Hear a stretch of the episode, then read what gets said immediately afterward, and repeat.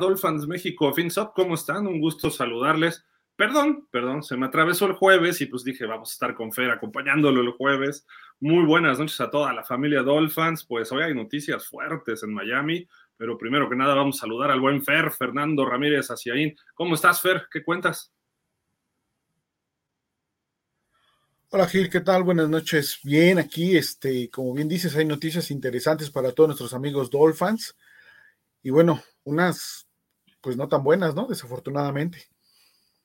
Sí, caray. Lo de Ramsey, ¿no? Que sí nos, sí, nos movió, ¿eh? Nos sacudió feo hoy. Eh, porque, bueno, pues todo lo que se, se hizo, ¿no? Para traerlo, eh, pues la cuestión es que se lesiona la rodilla en el entrenamiento, tiene que ser sacado en el carrito, pues, como se le conoce, de las desgracias al buen Ramsey. Y el primer reporte es que se perderá por lo menos seis semanas y se calcula entre seis y ocho. Esto por la lesión en la rodilla. Eh, no se sabe qué fue lo que le pasó exactamente. Los compañeros decían, pues de repente lo vimos en el suelo y no sabíamos más. Eh, son lesiones, pues prácticamente sin contacto, ¿no? Lo que está ocurriendo ahorita. Eh, no es que alguien le haya pegado, seguramente pisó falso, lo que sea, ¿no? Pero, pero Fer, la cuestión es que parece que tiene que ser operado. El primer reporte dice que el ligamento está intacto, eso es positivo. Eh, y que pues dependiendo también de la cirugía, porque le van a arreglar algo en los meniscos, dependiendo de eso se determinará cuántas semanas o cuánto tiempo va a estar fuera. Entonces, parece que mañana lo operan, según lo que vi en un reporte. Eh, pero bueno, llega con bombo y platillo a Miami, las grandes promesas que se, hacían a través de su llegada y hacer la dupla con Xavier Howard, y muy probablemente no esté en el juego inaugural contra los Chargers. ¿eh? Sí, exacto, Gil. Lo más probable es que no esté, este, como bien dices, ¿no? Ya con la cirugía podrán este, explorar a fondo la rodilla. Todo indica que el problema es en los meniscos. Vamos a ver qué, este, qué resultado da posterior a la cirugía, obviamente, y ya podremos saber exactamente qué, qué tiempo de recuperación tendrá, pero para mí me queda claro que semana 1 o 2, este, creo que no, es, no, no va a estar o no va a llegar. Importante, creo que lo más importante es que regrese cuando esté totalmente recuperado. No acelerar ese proceso de recuperación será vital para que no vuelva a suceder, ¿no? O que no vuelva a tener una recaída que normalmente son más fuertes. Sí, el impacto obviamente es este es alto, o sea, es de alto impacto esta lesión. ¿Por qué? Porque con Ramsey estábamos colocados dentro de las defensivas, dentro de las cinco primeras y el backfield eh, dentro de los tres primeros, ¿no? Sin Ramsey, y creo que Miami cae a lo mejor dentro de las diez primeras este, defensivas, 15 tal vez, con un solo jugador, ¿eh? o sea, lo que puede representar Ramsey dentro del campo, ¿no? Y el perímetro como tal pues caerá fuera del top 5 o, fuera del top 10 probablemente en cuanto a, los rankings, ¿no? Nada más para que los Dolphins se den una idea de, del impacto que tiene la lesión de, de Ramsey en el equipo, ¿no? ¿Por qué? Porque va a impactar directamente en el esquema de juego que precisamente estaban comentando el martes tú y, tú y Polo, ¿no? O sea, aparte de lo que va a ser eh, Miami, lo, estuvieron viendo, una pequeña fracción de, cómo va a ser la cobertura de Miami, pero con esa pequeña fracción, los que vieron el programa el martes, pues se, dieron una idea más o menos de, qué tan importante es precisamente eh, él como corner, ¿no? Como esquinero. Entonces, eh, sí impacta demasiado en el equipo. No nos podemos quitar esa malaria de que se lesione un jugador. La, idea de la mañana era que entráramos en este programa con la buena noticia de que Brandon Jones regresó a los entrenamientos, ya está entrenando con el equipo. Y bueno, desafortunadamente regresamos con la noticia de que ahora es Jalen Ramsey quien se lesiona y pues bueno, no dejamos de tener jugadores lesionados, jugadores que, son obviamente de primer equipo y que, que, generan un impacto o que pretendía Miami que generara un impacto Jalen Ramsey desde, desde ya, ¿no? Y el impacto ahora pues es negativo, ¿no? Hay con qué eh, cubrir la ausencia, obviamente, ¿no? Ahí está este Keider Kohu, vamos a ver cómo regresa Nick Needham, eh, el novato este de, nuestra primera selección de este draft también. Entonces, hay material con que eh, solventarlo. ¿Por qué? Porque hay profundidad en la posición, pero pues simplemente no son Jalen Ramsey, ¿no? El, cartel que tiene Jalen Ramsey es este muy superior a, lo, a cualquiera que, esté dentro del equipo para suplir esa posición. Hoy estuvo en conferencia de prensa eh, Jalen Waddle y le preguntaron de Cam Smith, del novato, precisamente tras la lesión de Ramsey, y dijo que lo ve muy bien, que está haciendo sus asignaciones muy bien y que está aprendiendo muy rápido y que los pone a prueba eh, a los veteranos. Eh, lo que sí comentó es que dijo, yo no supe qué le pasó a Ramsey, creo que estaba cubriendo a Tyreek Hill y pues, a lo mejor el Chita con su velocidad o algo le hizo un quiebre y ahí se quedó la rodilla, esperemos que, decíamos de los duelos, ¿no? Que iba a haber en, el training camp entre estos Exactamente. dos corners y dos receptores y pues ya cobró la primera factura y parece que está no tan cara. Es una factura que dices, bueno, si se pierde la pretemporada está bien, uno o dos partidos, tampoco es eh, el fin del mundo, ¿no? En este aspecto, pero el problema que yo sí veo es la semana uno contra el nuevo millonario Herbie, mi, Herbie, este, eh, porque pues ahí tienes a dos receptores veteranos colmilludos que el año pasado medio evidenciaron a Cojo en momentos, ¿no? Estaban regresando ellos de lesiones, pero ahorita llegan todos al full. Y aparte hay un novato por ahí que también es velocista. Entonces vamos a andar como el año pasado en corners, un poco cortos, por lo menos en el inicio de temporada. Y me refiero a corners élite, porque sí tenemos con quién. Y lo de Needham no sabemos para cuándo, ¿no? O sea, ahora sí que como novia de pueblo, nos dijeron que sí, pero no nos dijeron cuándo. Sí, puede ser nuestro Byron Jones de esta temporada, ¿no? Que según Byron Jones iba para cinco o seis semanas y luego otro mes y luego otro mes y ya no jugó, ¿no? Entonces, como dicen algo está pasando así también con Needham. Cállate los ojos, no Creo que el dinero que se tiene todavía, este, podría ocuparse ahí. No, no, no, no eches la sal. Luego dicen que yo soy el pesimista.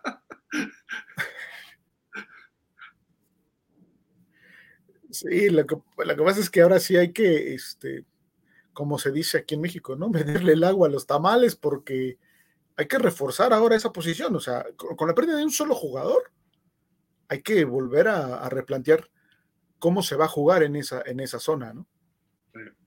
Sí, sí, de acuerdo. Y pues es, es un punto peligroso sobre, digo, la semana 2 bueno, pues vamos contra los Pats, que también tienen buenos receptores, ¿no? Devante Parker, Julius Smith-Schuster. Eh, ahí quizá el coreback no esté tan capacitado para sacar jugo. Semana 3, Russell Wilson, que no sabemos si va a ser el Russell Wilson de principio de la temporada pasada o del final, que empezó a jugar muy bien, o el Russell Wilson de Seattle, ¿no? Entonces, quién sabe, y a lo mejor ya para, ahí, para esos momentos ya está regresando Ramsey, esperemos, ojalá y antes, pero esperemos. El problema es la semana 4, que vamos a Búfalo, ¿no? Ahí sí sabemos que nos pueden atacar. Creo que ese sería eh, el deadline, por así decirlo, ¿no? Creo que ahí es donde ya tendría que regresar sí o sí este, Jalen Ramsey para enfrentar a, a los Bills, ya con bastante tiempo de recuperación. Estamos hablando ya de un poco más de ocho semanas. Y eso ya, este, pues abriría la ventana a un regreso digamos que no forzado, ¿no? Un regreso natural después de una lesión, de una lesión de rodilla, pero repetimos, esperando cuál sea el, reporte postoperatorio, ¿no? Porque todos, todo va a estar hasta que los médicos vean esa rodilla, ¿no? Sí, que, le raspen a los meniscos, etcétera, y antes los meniscos te dejaban fuera todo el año, ¿no? Y ahora ya son seis semanas, una cosa así, quizá hasta menos pudiera ser pero no hay que dar expectativas falsas, ¿no? O sea, hay que esperar a la, operación y ahí se va a determinar exactamente. El primer reporte es de seis a ocho semanas.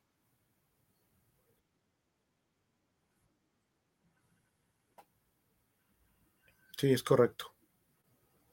Pero bueno, entonces vamos a, vamos a esperarnos, vamos. Dime, dime, dime. Sí, sí, adelante, adelante. Ah, digo, que sí, como bien dices, ¿no? Hay que esperarnos a, a mañana, ¿no? O el, viernes a más tardar que ya esté, esté operado, ya, ya sepamos bien qué va a pasar, ¿no? El día de mañana el coach McDaniel tiene programada una conferencia de prensa fuera de lo de, este de Ramsey. Eh, ya estaba programada esa, esa conferencia de prensa para el día de mañana. Veo complicado que mañana el coach pueda tener ya información sobre, sobre el estado de, de, Ramsey, entonces vamos a tener a lo mejor que esperar ya sea por la tarde o tal vez este, hasta el día hasta el día sábado por la mañana, ¿no? Básicamente. Sí, quizás sábado o el domingo o hasta el lunes a lo mejor en una de esas, pero de cualquier forma todo indica que no va a estar semana uno, o sea, siendo realistas y analizando lo que se ha dicho hasta el momento, ¿no? Entonces hay que tener contempladas las otras opciones y Big Fangio va a tener listo a la defensiva contra Herbert, contra Mac Jones, contra Belichick. Eh, van a ser duelos interesantes sin importar si está Ramsey o no. Eh, si está Ramsey, pues nos favorece, pero si no está, tampoco es el fin del mundo, y más por lo que vimos de Kader Coho el año pasado, ¿no? Es, su gran oportunidad realmente, ¿no? Porque él va a ser ahora el, el corner uno de ese lado, o el, corner dos, o el, corner titular eh, junto con Xavier Howard. Entonces, ya vimos chispazos muy interesantes la temporada pasada, tuvo números muy interesantes, también lo analizamos un jueves aquí a Kaider Cojú como uno de los prospectos eh, más destacables de, la temporada pasada. Y bueno, creo que será muy, muy este, interesante y creo que nos va a dejar grato sabor de boca ver ese inicio de temporada con Cojú este, como titular. ¿eh? Y Cam Smith, igual, veo, digo, creo que Cojú, y hay un señor que juega con el número 9 que tiene más suerte, que tiene más vidas que gatos. Mi muchacho, no hay ni a lo mejor hasta juega. Puede ser, puede ser, porque ahí está, ahí sigue, este, nadie, nadie lo corta, nadie lo apapacha, pero ahí sigue el muchacho y, vamos a ver, ¿no? Igual y sí, como bien dices, este, pues está dentro del roster, pues de oportunidad de jugar va a tener, ¿no? Pues bueno, digo, todo el mundo lo quiere cortar, pero pues se aferra a los Dolphins y eso tiene mucho valor. Y a lo mejor tiene dos pick six contra Herbert y ya cumple mi profecía. Puede ser. puede ser, dame el avión. Puede ser, puede ser, porque no? Este, no, digo, a él, a él lo que le lo que le favorece mucho, lo que le ayuda, es su atleticismo, realmente es lo que lo mantiene este, en el roster de Miami, ¿no? Su velocidad, su capacidad para reaccionar es algo que no todos tienen y que él sí lo tiene y que bueno, pues ahí está y ya sería su tercer año, o sea, la tercera es la vencida para, para el buen Noah, entonces, ah, su cuarto, cierto, ya es su cuarto. No, bueno, ya, ya le regalamos uno, ¿no? Ya. Bye. Sí, no, ya, también, bye. Por eso trajeron a Cam Smith, que también, repito, Waddle habló bien de él y en general ha habido buenas reacciones, entonces a lo mejor también el novato puede entrarle ¿eh? en un momento determinado como titular. Sí, de acuerdo. ¿Algo más de Jalen Ramsey que quieras agregar por ahí? A, lo mejor es el, karma, ¿no? De llegar a burlarse de McDaniel en, en su primera conferencia diciendo, es, es medio weird, ¿no? Medio raro y pum, le cae el karma a Ramsey en la pretemporada. aguas con lo que hablan del coach Pantaniel, ¿eh? Yo por eso ya hablo bien de él.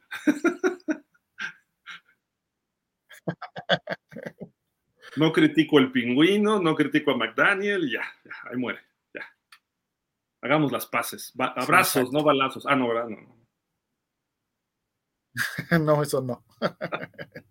balazos, no, tampoco. Bueno. Oye, pues vámonos, este, nos han estado preguntando en eh, las últimas dos semanas que todos los equipos ya anunciaron sus uniformes alternativos. Eh, y Miami nada. Sabemos que el uniforme de Miami es el retro de los años 70 principios. Eh, pero ayer, ayer, no, no es noticia de hoy, esto ayer lo anuncian a través de sus redes sociales y hay dos partidos. Obviamente los dos en casa, es contra los Pats, el que el 29 de octubre y contra los Cowboys el 24 de diciembre. El, contra los Pats es todo de blanco y contra los Cowboys es el jersey más hermoso que existe en la NFL, el jersey aguamarina. Entonces, eh, además, pues hay, un, hay algo, pues un dato importante, ¿no? Cuando Miami sale con estos uniformes, no sé su marca real, pero está muy cerca de ir invicto. Sí, exacto. esos jerseys casi casi juegan solos, por así decirlo, ¿no? Este, la mayoría de los resultados son positivos, este, todos estamos con muy buen ánimo siempre de ver a, los Dolphins con, con esos uniformes, entonces la vibra alrededor del equipo es muy, muy alta y bueno, semana 8, semana 16, son, me parece que en el papel son muy buenos partidos, uno obviamente por ser este divisional, y el otro pues con un equipo que ya es de mucha tradición y que también trae muy buen equipo, ¿no? Entonces, creo que van a ser dos juegos muy buenos y que creo que los dos los puede ganar Miami, eso me queda claro. No puede, los va a ganar, Fer, con ese uniforme no pierdes, es la perfección, es lo mejor. Eh, digo, pobres de mis amigos de los Cowboys, la verdad, porque estaban muy emocionados de que le íbamos a ir a ganar a Miami en Miami, y de repente Miami anuncia su uniforme perfecto. Adiós, gracias, se llamaban, ¿no? Gracias por participar, señores. Sí, gracias. Lamentablemente, y a favor de ellos, la única vez que Dallas le ganó eh, Tom Landry a Don Shula fue en un Super Bowl y Miami jugó de agua marina, que fue el Super Bowl 6. Pero Miami era un equipo novatillo que estaba empezando a encontrarse, llegaban a un Super Bowl en el segundo año de Shula, eh, los jugadores que ya venían algunos con algunos años de jugar, pues se encontraron en esas temporadas y los vaqueros ya tenían su experiencia, incluso en el mismo Super Bowl el año anterior. Eh, además fue el debut de Roger Staubach, etcétera, ¿no? Entonces, eh, chamaquearon a los Dolphins, digamos, en ese Super Bowl, pero justamente a partir de ese Super Bowl se cimenta se, hace todo, ya, ya quedó todo sembrado, todo planchadito para de ahí construir la temporada perfecta, porque ese Super Bowl fue en enero del 72. Y ahí, después de ese partido, hasta el 73 y ya como a la semana 3 o 4 fue cuando Miami perdió un partido, ¿no? Todavía todo el 72, parte del 73, entonces eh, bien por, los, por ese uniforme y pues seguimos añorando que regresen estos uniformes, ese logo, hay gente que le gusta mucho el logo actual y creo que tú eres uno de ellos, ¿no, Fer? Este, sí, digo, a mí me gustan los dos, obviamente. Este, sí tengo ahorita preferencia por este, pero la realidad es que eh, ese uniforme, así como lo estamos viendo ahorita, o sea, no, no le encuentras, no le encuentras pero, ¿no? O sea, la verdad es la combinación, las líneas, las franjas en, en las sombreras, este, las franjas en las fundas, el casco, obviamente, el retro, este, o sea, también digo, no le pongo pero, ¿eh? Con el que juegue Miami a mí, a mí me encanta, pero este, sí, ahorita te puedo decir que sí, este, el actual, no me desagrada, o sea, es un, es uno que me gusta, ¿no? Lo, que más me gusta del retro es que tiene el delfín, es más eh, una fotografía y tiene algo que hoy en día es popular, eso, o sea, bueno, no, no, hoy en día es popular, me refiero, que tiene una protección, el casco, ¿no? Evita las emociones el delfín. Entonces, ese delfín está listo para jugar, ¿no? Pero bueno, en fin, eh, creo que esos partidos, aunque juegue Skylar y con la mano izquierda en caso necesario, eh, que esté lesionado Ramsey, que McDaniel se equivoque en los challenges, no importa, porque acuérdense, los Patriotas nos iban a ganar un partido y se dio un milagro con seis segundos con ese uniforme. Con ese Entonces, ni siquiera los Super Pats pueden ante ese uniforme. Así de que, pues, una pena para Dak Prescott y compañía, una pena para Belichick y Mac Jones. Y ya, anoten las dos victorias de una vez. Anótenlas de una vez, Dolphins, porque esos no se pierden. Oye, el que sí se va a perder por ahí alguna, pues un espacio estelar, pero fue por propia voluntad, es el propio Tua. ¿no? Dijo Tua, yo no voy a la serie de Netflix. Tiene sus razones y lo platicamos en el WhatsApp. Eh, pero bueno, primero me gustaría que tú nos platicaras qué fue lo que dijo Tua y, este, por qué no participar en, este, en esta serie que, este, pues, ¿cómo se dice? Proyectó a Kirk Cousins, algo que mucha gente no lo conocía, por ejemplo, ¿no? Sí, exacto. Es un, una serie, un material que pues nos deja ver el otro lado del jugador, ¿no? La, la, otra parte, la parte más humana de a lo mejor de, los quarterbacks. Sí, sí va enfocada obviamente a lo que es el fútbol, pero complementa con, la parte personal, ¿no? Y ahí es donde Tua precisamente dice no.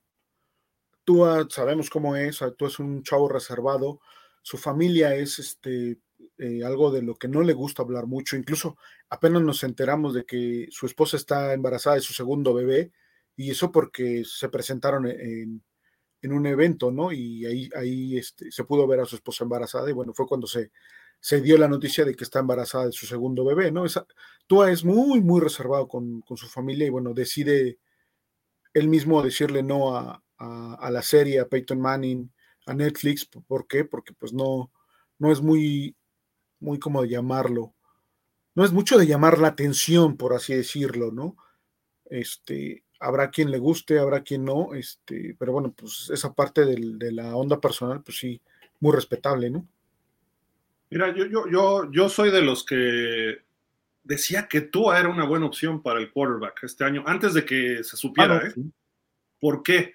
Porque le ayudaría a, a, proyectarse de otra forma. Él es un tipazo, o sea, él es una gran persona, se, se, se nota su actitud, su, su, sonrisa a veces como tímida, eh, es amable, eh, todo mundo se va con él, se ve que es a todo dar. ¿no? ¿no? No lo he tratado en persona, pero lo que he visto en entrevistas y cómo se lleva con los compañeros, o sea, Mari no era sangrón, él no, Tua no, Tua es accesible.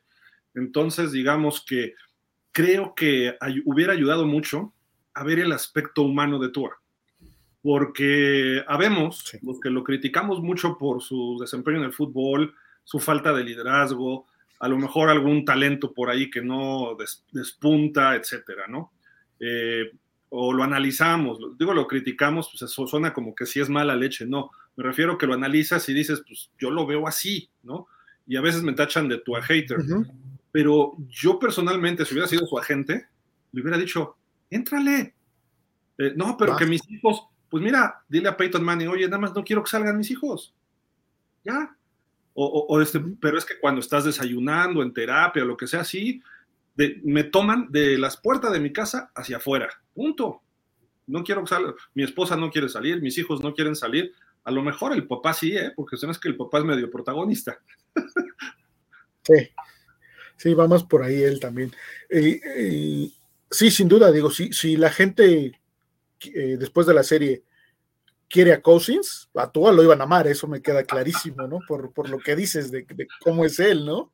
De cómo, llegamos a ver algunos videos de cuando Derek Hill llegó a Miami y él lo recibió en casa y cosas así que bueno, pues, entonces podría ser que este que sí encajara en el, en, el programa sin duda, ¿no? Pero pues bueno, su un, un, poco su cultura, un poco cómo, cómo ha crecido, un poco lo que lo ha curtido la misma NFL con todo lo que le ha pasado por ser buena onda, entre comillas, con, con, gente que a lo mejor no tenía que haber sido tan abierto y ha recibido este, pues esos, esos golpes, ¿no? No digamos que a traición, pero, pero sí ha recibido esos reveses que a lo mejor él no, ¿Como quién, no, como quién, no, no, se esperaba y eso creo que es como quien, este, pues el mismo dueño, ¿no? Stephen Ross, este, el mismo Brian Flores, este, cosas que, jugadores que hablaron, hablaron de él que,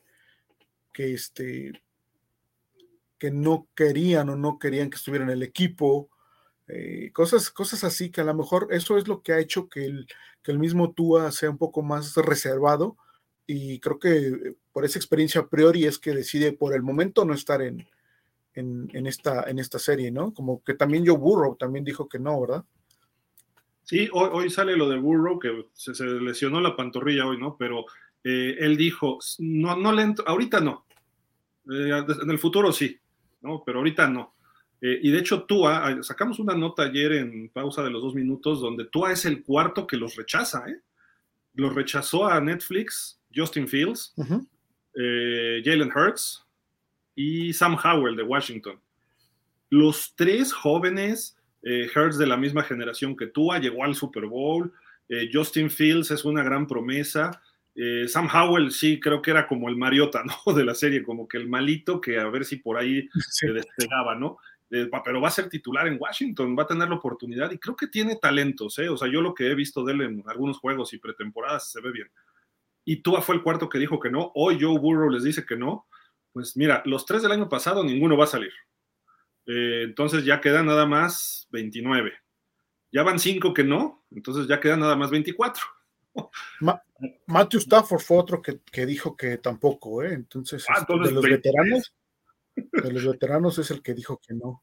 Sí, de, los chavos, bueno, de los jóvenes, de Hortz para abajo, digamos, es entendible tal vez porque pues, prefieren enfocarse en. Están en su año cero a lo mejor, ¿no? No Justin Fields, pero.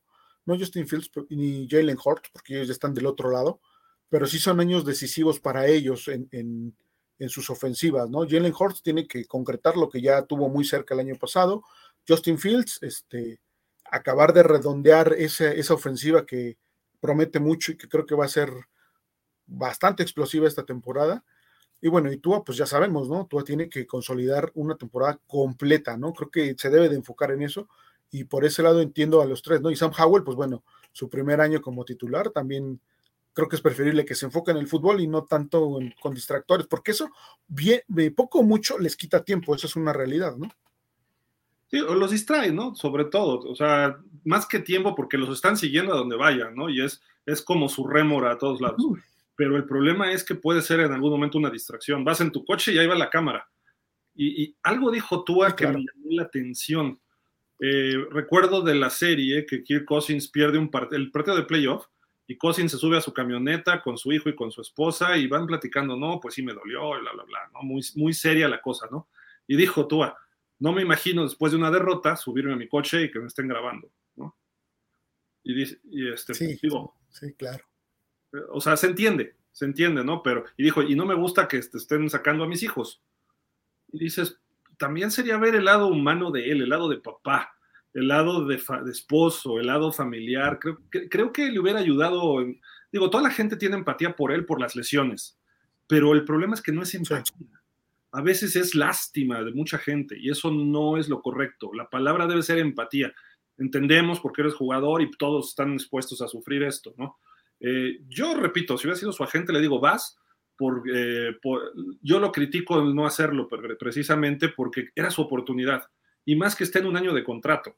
También le preguntaron sobre el contrato de Herbert y dijo, pues es bueno para todo el, gremio de corebacks, ¿no? Que, que, vengan estos salarios y que me da gusto por Jalen Hurts, me da gusto por Lamar y por Herbert, ¿no? Que son, sobre todo los Jalen Hurts y, Herbert son de su generación. Y viene Burrow, que todavía va a rebasar a Herbert en una semana, dos, no sabemos, ¿no? Eh, y dice, qué bueno, porque nos jala a todos. Incluso jala a los novatos en todo esto, ¿no? Sí, claro, eso es una, es una cadenita que, que, ya sabemos cómo, cómo se da en la NFL, ¿no? El contrato más alto y si no es el de mayor talento, pues todavía estás esperando al de mayor talento que va a superar ese, ese número, ¿no? Y tú pues te vas acomodando ahí nada más, ¿no? Si, eres de los que están dentro de ese grupo, pues ya más o menos te dijeron de qué tamaño es este la pedrada que puedes recibir si tienes un año interesante, ¿no? Entonces, creo que tú está apostándole a eso simplemente, ¿no? A completar la temporada, a hacerlo sano y ya si se da después, este, el trabajo con Netflix, pues qué bueno, ¿no? También yo pensaba, dije, bueno, ok, lo tomas, ¿no? Pero por ahí la de malas, te vuelves, toco madera, te vuelves a conmocionar y también esa parte de lo vas a sacar, no lo vas a sacar, si ya tiene los derechos Netflix, o sea, te va a exhibir, mm, a lo mejor tú no quieres que te vean así, o sea, son, son muchas cosas, ¿no? También habría que ver esa parte. De, hecho, hubo críticas fuertes y por ahí alguna página en inglés de los Dolphins sacó muchos tweets que, pues con hate, con hate contra Tua, ¿eh? Dijeron, sí, pues ya me imagino la serie, se le va a pasar rehabilitándose de conmociones o de otras lesiones. Eh, ¿Para qué no nos interesa ver reportes médicos? O sea, empezaron a atacar por ahí y otros no nos interesa ver que no funcione en momentos importantes o en juegos importantes, no lo queremos estar viendo sufrir a él y a su familia. O sea, lo atacaron por lesiones y por fallar en algunas situaciones, ¿no? Entonces dices, pues tampoco se trata de eso, ¿no? Yo precisamente creo que este, a, lo mejor lo iba a distraer también, ¿no? Y él dijo, es que pues que te vean lo que te digan lo que ves en el campo de juego, y tiene razón, pero son, son humanos, y, si tú nada más lo ves por lo que hace en el campo de juego, es un producto, como fan, o como medio, como publicista, es un producto nada más que tú estás ahí viendo algo.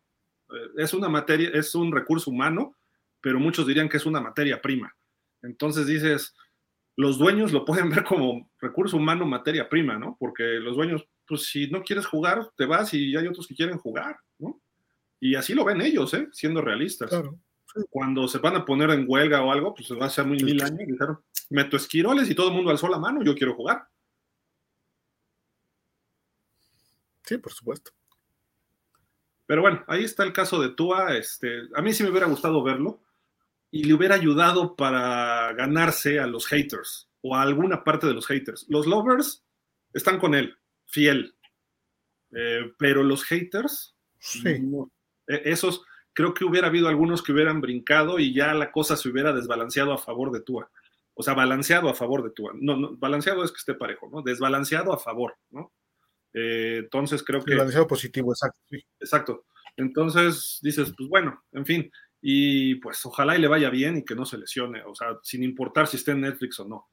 Y además viene otra cosa en, la, misma, en la misma conferencia, pues anunció su tatuaje, ¿no? Su mega tatuaje tipo de rock, ¿no? Sí, exacto. Ya había, ya había comentado que en el primer eh, training camp lo iba a mostrar completo, había estado con, con un poco de misterio, misticismo esa situación, porque no enseñaba el tatuaje completo, andaba de manga larga y toda la cosa.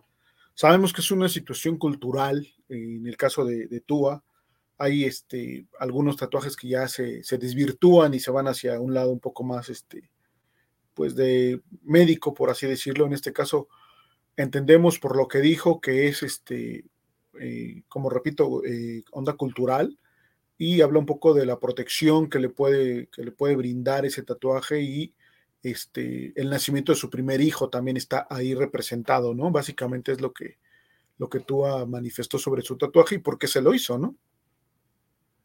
Sí, claro, eh, eh, hemos visto algunos. Eh, se me hace extraño, por ejemplo, un Troy Polamalu, no, nunca le vi tatuajes así extremos como el de Tua o como el de The Rock, ¿no? Que, que representan esa cultura samoana, pero él se dejaba la, la, mata, ¿no? El pelo, el cabello muy largo, ¿no?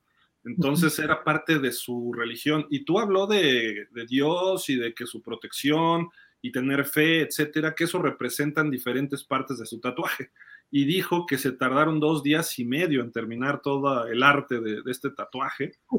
Dijo dos días completos más otro medio día.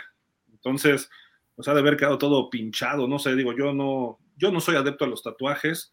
Yo creo que te puedes hacer un tatuaje, pero también se me hace exagerado, cultural o no cultural eh, creo que es exagerado. Recordemos a Colin Kaepernick, traía salmos de la Biblia escritos por todo el cuerpo.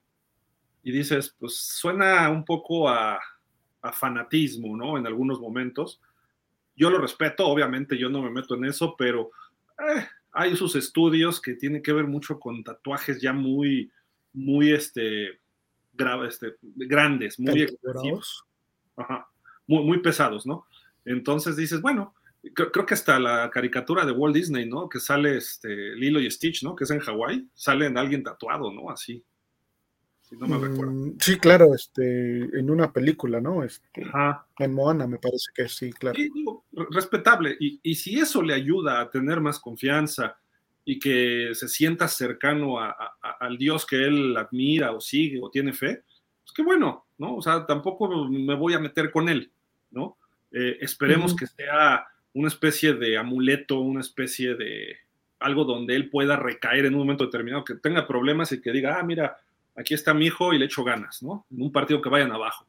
Acá traigo a Dios y Dios me está apoyando y me va a cuidar. Acá traigo la esperanza, acá traigo la fe, porque algo así habló él, ¿no? De lo que representaba. Y dices, ok, perfecto. ¿Quién tiene ese, ese derecho? Ay, yo, yo recuerdo a Tom Brady cuando iban perdiendo 28-3 el Super Bowl, se sentó y agachó la mirada empezó a repasar el partido y de repente se levantó y empezaron el regreso de los Pats. Cada quien tiene sus, formas de ser y en el deporte fair hay cantidad de gente eh, supersticiosa, eh, eh, traen siempre, y, lo decía Peyton Manning y muchos jugadores lo dicen, no me gusta traer a Dios por un simple partido, aunque sea una profesión, ¿no? Pero muchos sí lo traen porque es parte de lo que hacen y se lo dedican a, a su Dios. Puede ser este, puede ser judío, puede ser musulmán, puede ser este, católico, puede ser hawaiano, no sé. La verdad ni hay que meterse. Sí, sí, cualquier religión o creencia, ¿no? Y, las formas que sean, ¿no? Y, comentábamos en el WhatsApp, perdón, rápido, ya para acabar mi, punto, que lo de Polamalu, eh, tiene que ver algo también con Ricky Williams, porque Ricky Williams se dejaba las rastas. Y Ricky Williams, por personalidad, eh, se ponía una, una, mica. Y porque él era, tenía un problema de introversión y cosas así. Pero de repente hubo un juego que se va escapando este Ricky Williams y alguien se lanza y lo pepena de las rastas y pum, va para abajo y se armó un broncón, se levantó Ricky Williams. No recuerdo qué partido y después vino Polamalo, intercepta y también alguien me lo baja de la, de la mata de acá atrás, ¿no? Y casi le arrancan el cuero cabelludo. Y pues la NFL dijo, es que esto es foul personal y todo el mundo, hey, vean lo que es, es una agresión. Y llegó una determinación, la NFL, que el cabello largo, como si, no rebasaba los shoulders y el, y el jersey, eh, pues era válido pero si lo rebasa es como si fuera parte del jersey, es como si te hubieran pepenado del jersey en el hombro, lo que sea. Entonces ahí no podían, este, no, no podían marcar ningún castigo.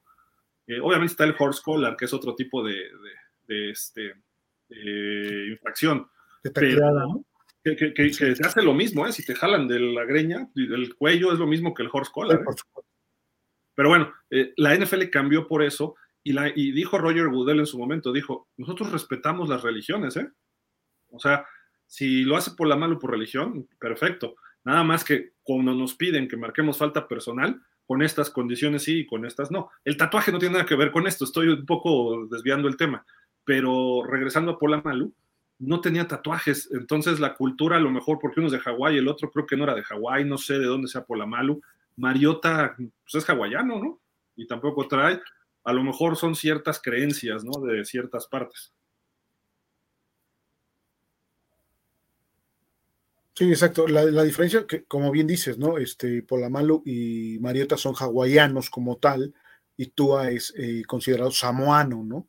Este, desconozco realmente bien cuál sea la, el punto de, diversidad entre ellos, pero bueno, son dos culturas que son hermanas, pero no es lo mismo, ¿no? Y por eso es la diferencia este, entre ellos en cuanto a los tatuajes, probablemente, ¿no? tendríamos que adentrarnos mucho en, o un poco más en, conocer más sobre la cultura samoana, ¿no? Para, entenderlo bien, pero bueno. Exactamente. Pero bueno, ahí está noticias de Tua y, sobre todo esta Fer, esta foto que tú nos, nos pasaste, ¿no? Sí. Donde este, el novato está viendo a Tua, este, quiero entender que está viendo cómo está haciendo el, el ejercicio de la flex, ¿verdad? Porque sí se ve un poco sorprendido, así como diciendo, caray, yo no llego hasta abajo y estoy más chavo, ¿no? A lo mejor, o, si le está sirviendo este, el, este, el, jiu-jitsu, o no sé, ¿no? ¿Qué está pensando Shane? Pero nos causó un poquito de, eh, de curiosidad y de risa ver cómo, cómo lo voltea a ver este, este a Shane a, a Tua, ¿no?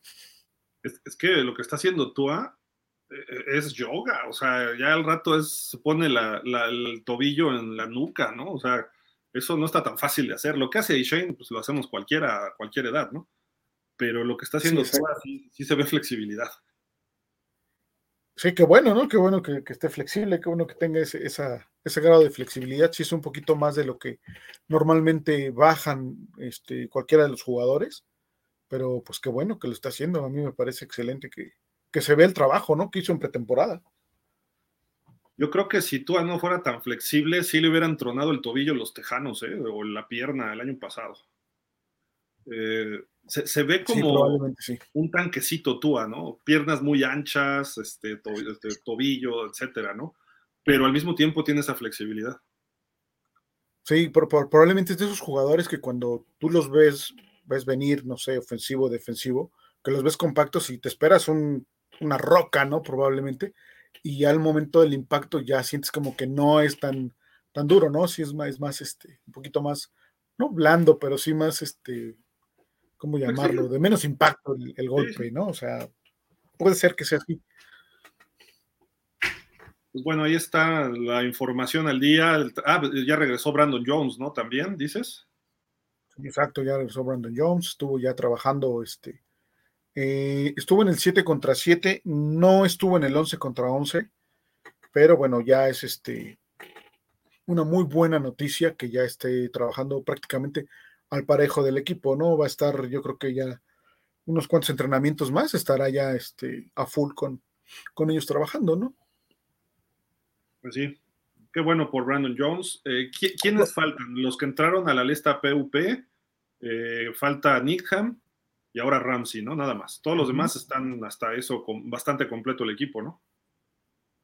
Sí, exacto. Todo lo demás está, está bien. Eh, por ahí estuvo Jalen Phillips. Ayer salió un poco tocado de, una de las piernas. Esperaba que no entrenara, pero entrenó full. Entonces, este, parece ser que con él nada más fue una molestia ahí pequeña. Pero bueno, pues eh, hay, que, hay que estar, ¿cómo, ¿cómo decirlo? El cuerpo médico de Miami debe de trabajar muy bien la pretemporada para evitar que jugadores clave este, pues se nos estén cayendo a lo mejor en determinado momento, ¿no? Y, no es exclusivo de los Dolphins, ¿eh? ya vimos en su momento a Rodgers hace una semana o dos, tuvo un problema en la pantorrilla. Hoy lo de Burrow. Y va a haber más y más este, lesiones de este tipo de. Porque algunos son flojos fuera de temporada y no se trabajan tanto. O sea, sí hacen algo de trabajo, hacen flex, van a los OTAs, etcétera, pero pues luego están en su casa jugando Nintendo, Wii o PlayStation o lo que sea. Tan chavos muchos todavía, o la mayoría eh, y pues no, no, no salen a entrenar como tal, porque son muy buenos y no necesitan más, pero cuando entran al, training camp, de repente empiezan a querer hacer lo que hacían en diciembre y ah, la pierna ya no está tan acostumbrada, ¿no? Eh, tarda un poquito. o a veces están sobretrabajados, ese es otro problema, ¿eh? Llegan ya con un trabajo de pesas muy fuerte en, la, en el off-season y llegan mucho más musculosos. Por ejemplo, Waddle se ve ya más sólido, ¿eh? se ve más, más marcado. Antes, se veía muy flaquito, ahora ya se ve más, más este, tronado. Y digo, no le ha pasado nada, pero hay jugadores que trabajaron tanto en el off-season para subir de peso, musculatura, etcétera, que en los primeros días del training camp o en la pretemporada, ay, que un, este, un esguince, ay, la rodilla se le fue, ay, el, la pantorrilla, ay, el famoso este, tendón de la corva, etcétera, ¿no? o, el brazo, el codo, algo les pasa. ¿no? Sí, exacto. Pero bueno, el sobretrabajo también, por eso digo, por eso es lo que digo, ¿no? Que el, que el cuerpo médico ahorita debe de, llevarlos eh, de una forma muy, muy este, meticulosa, perdón, en, en, cuanto a su trabajo físico, para tratar de emparejar a todo el grupo y que todos estén este, pues en el, en el mismo tono y no haya precisamente eso que, por ejemplo, pasó con Burrow, ¿no? por, decirlo de alguna manera.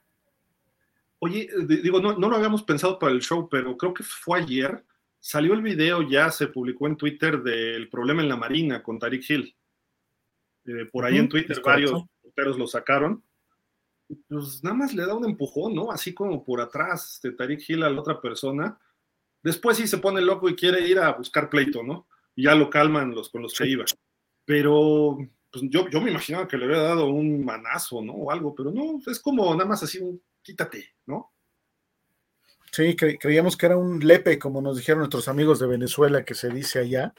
Este, y saludos a Venezuela. Pero no, pues como bien dices, no es un toquecito nada más. Este, creo que con ese video yo me atrevería a decir que la NFL no lo va a castigar. Yo, yo pienso que no lo va a castigar, ¿verdad? Ya sería sorpresivo para mí que, que el NFL tomara acción de quitarle juegos este, a Tyreek Hill por esa situación. Afortunadamente lo detienen, como bien dices, después sus compañeros porque iba, iba queriendo buscar pelea. Y bueno, afortunadamente no pasó y ojo ahí, ¿no? Porque puede ser también una situación de CTE y cosas así. Entonces, híjole, hay que, hay que ver esa parte, pero pues de ahí en fuera creo que no va a pasar a mayores con la NFL, ¿no? Todavía a mí lo que me preocupa es cuando se deja ir contra esta persona que lo tienen que frenar, porque dices, ya, ya ibas para otro lado y a qué regresas, ¿no? O sea, sigue buscando el pleito. Y, más que eso, lo que se, dijo, yo soy el 10 de los Dolphins, este, te puedo comprar a ti y a tu barco y a toda la marina si se me da la gana. O sea, llegó en un plan soberbio que sí afecta cierta imagen del NFL hay que ver cómo juzga la NFL que cuando vengan las sanciones para... no, nada que ver lo que están sancionando ahorita, que son apuestas, que es otro broncón que trae la NFL, ¿no? Pero me refiero de eso, hay que ver de qué humor están, ¿no? Eh, y ver qué está pasando alrededor de la liga, porque si algún loco sí golpeó a alguien, entonces lo de Tyreek va a pasar como si nada. pero si nadie más hizo un pancho, lo de Tyreek va a ser el ejemplo, ¿no? Entonces, imagínate perdernos a Ramsey y perdernos a Tyreek dos o tres partidos. No, ya creo que sí, ya, ya sería demasiado. Ahí sí ya estamos en problemas, creo yo, ¿no? Ya tener que prescindir de ellos dos, que son tus últimas dos grandes contrataciones en los últimos dos años, digo, junto con Toron Amsterdam, pero creo que ellos dos serían los, los, de mayor impacto. Sí, ya tendríamos este, problemas serios este, a la ofensiva, creo yo, ¿no? Y bueno, a la defensa también, ¿no? Pero en general al equipo sí. A mí, ¿sabes qué me gustaría a mí? A mí me gustaría un, un castigo, pero por parte de los Miami Dolphins a Tyreek Hill precisamente porque eres el 10 de los Miami Dolphins, sea exacto, económico. Yo no creo que puedes algo económico, pero a ver si no le echan partido. Pues esperamos que no, pero, pero económico sí, porque no puedes este, andar vociferando, yo soy el 10 de los Miami Dolphins y tener ese, ese comportamiento, ¿no? Creo que los Miami Dolphins se han caracterizado hasta antes de Stephen Ross de ser un equipo muy limpio, de ser un equipo bien honesto, de ser un equipo buen élite, este, de tener eh, siempre ejemplos dentro del campo, a excepción de Ricky Williams, y este, pero en general, en general. Que, hoy no sería mal visto, ¿eh? Hoy no sería mal visto. Sí, claro, ahorita ya sería muy normal esa situación. Eso es que era, era un adelantado a su época, el señor Ricky Williams. Es lo que todo, entendemos. Talento y todo. sí, exacto, exactamente. Entonces, este, eso sí me gustaría por parte de los Dolphins. ¿eh? Digo, ojalá, ojalá y no pase, ¿no? Pero también que sí le hagan una multa de algo económica para que diga, para que diga, ah, caray, o sea, no me fui sin raspar, sin raspón, ¿no? O sea, sí me llevé algo. Porque capaz de que este cuate de repente se vuelve a locar en otra, ¿no? ese es el problema con estos muchachos, porque siguen siendo jóvenes. Ah, ya después de 30 ya son jugadores veteranos, pero entre los 22 y 30, creo que Tariq Hill anda más por el 28 por ahí, ¿no? Pero todavía siguen siendo jóvenes inmaduros en muchos aspectos y luego con tanta fama se pierden. Y agrégale los golpes que tú dices, ¿no? El CTE, que todos traen, porque vienen jugando desde los 12 años a un nivel muy intenso. Entonces creo que hay que tener cuidado y eh, si los Dolphins tienen que sentarse a hablar con él, o ya se sentaron, espero. Y ahí es donde McDaniel tiene que ponerse en un plan, a ver, haces otra y podrás ser el chita. Y podrás ir por dos mil yardas, me vale gorro. Te suspendo un partido, ¿eh? Eso, eso creo que tiene que dar la cara a McDaniel y, no, no flaquear, ¿no? E, e, ese tipo de cosas, nada más para, para asegurarnos, porque si, el, si el chita se lo perdonan, después todo el mundo lo va a empezar a hacer. Y, es, y viene como una avalancha en los equipos. De repente hay equipos que tienen tres, cuatro jugadores en problemas con la ley y, dices, ¿por qué? Pues porque son muy este, permisibles los coaches y gerentes y todo. ¿no? Sí, ahí, empieza la indisciplina dentro de un equipo, a pesar de no estar dentro del campo de juego, este, pues se deben a, la institución en este caso, ¿no? Sí, correcto.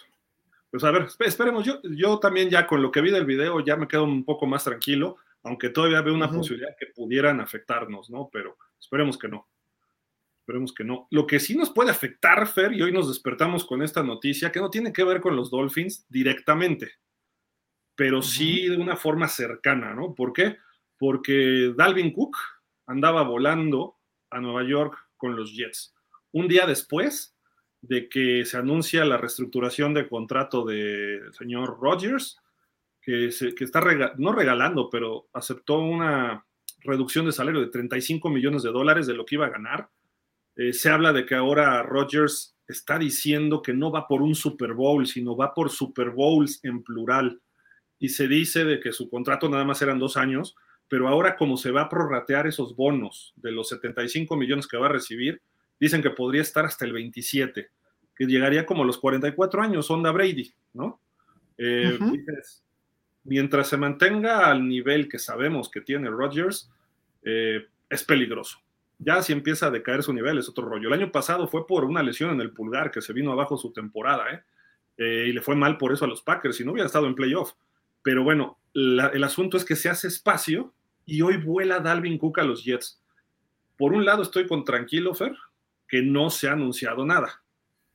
Eh, a lo mejor estuvieron platicando, platicó con Rogers, con Saleh, con Hackett, con todo mundo, y más en la tarde sale una nota de que los Pats quieren hablar con él también, que lo están invitando a que vaya a hablar. Los Pats hablaron la semana pasada o tuvieron en, su campo de entrenamiento a los a Leonard Fournette. Entonces dices, bueno, eh, ¿qué está pasando? ¿no? Y decíamos el martes que el propio Cook dijo que los Dolphins no le han hecho ninguna oferta. Eh, digo, los Dolphins nunca dijeron que la habían hecho, fueron filtraciones, ¿no? Pero eh, entonces ya está muy manoseado el asunto en Miami. Yo lo dije desde un principio, mejor no, mejor no. y ahorita si paren los Jets, sí me preocupa, porque los Jets están durísimos y todavía agrégale un corredor estelar. Sí, sería, eh, creo que los Jets se volverían, este, híjole, no me gustaría decirlo, pero tal vez serían el equipo a vencer en la división, ya teniendo a Cook, ¿no? Junto con Rodgers y ya todo lo que tiene eh, a su disposición Rodgers. Ayer lo comentábamos cuando vimos lo de la reducción de, su salario, que este, pues, era obvio que iban a ir por alguien más, que iban a tratar de traer talento. Yo no quise decir personalmente que Cook, pero bueno, pues también me pasó por la cabeza, ¿no? Que Cook podría ser aquel jugador que, que podrían traer los Jets y bueno, ahí está ya este, la posibilidad muy latente. Este, como bien decías tú, difícilmente veo a Cook regresando de Nueva York sin un contrato. Creo que lo van a tratar de convencer sí o sí de que se quede allá. Lo de los Pats tal vez este, le, le cause un poco de ruido, ¿no? La reacción de los Pats y de Belichick es obviamente de que de que lo tengan ellos a que lo tenga yo, pues mejor que lo tenga yo, ¿no? O sea, ya es una reacción para evitar ser el último de la división, eso segurísimo. ¿no? Ahí sí ya estaría firmando su último lugar en la división, este, los Pats, ¿no? Si Cook también llega a los Jets. Entonces, entiendo esa reacción de Belichick. Eh, me llama la atención, Miami mm, no se ha pronunciado de, de, una u otra manera.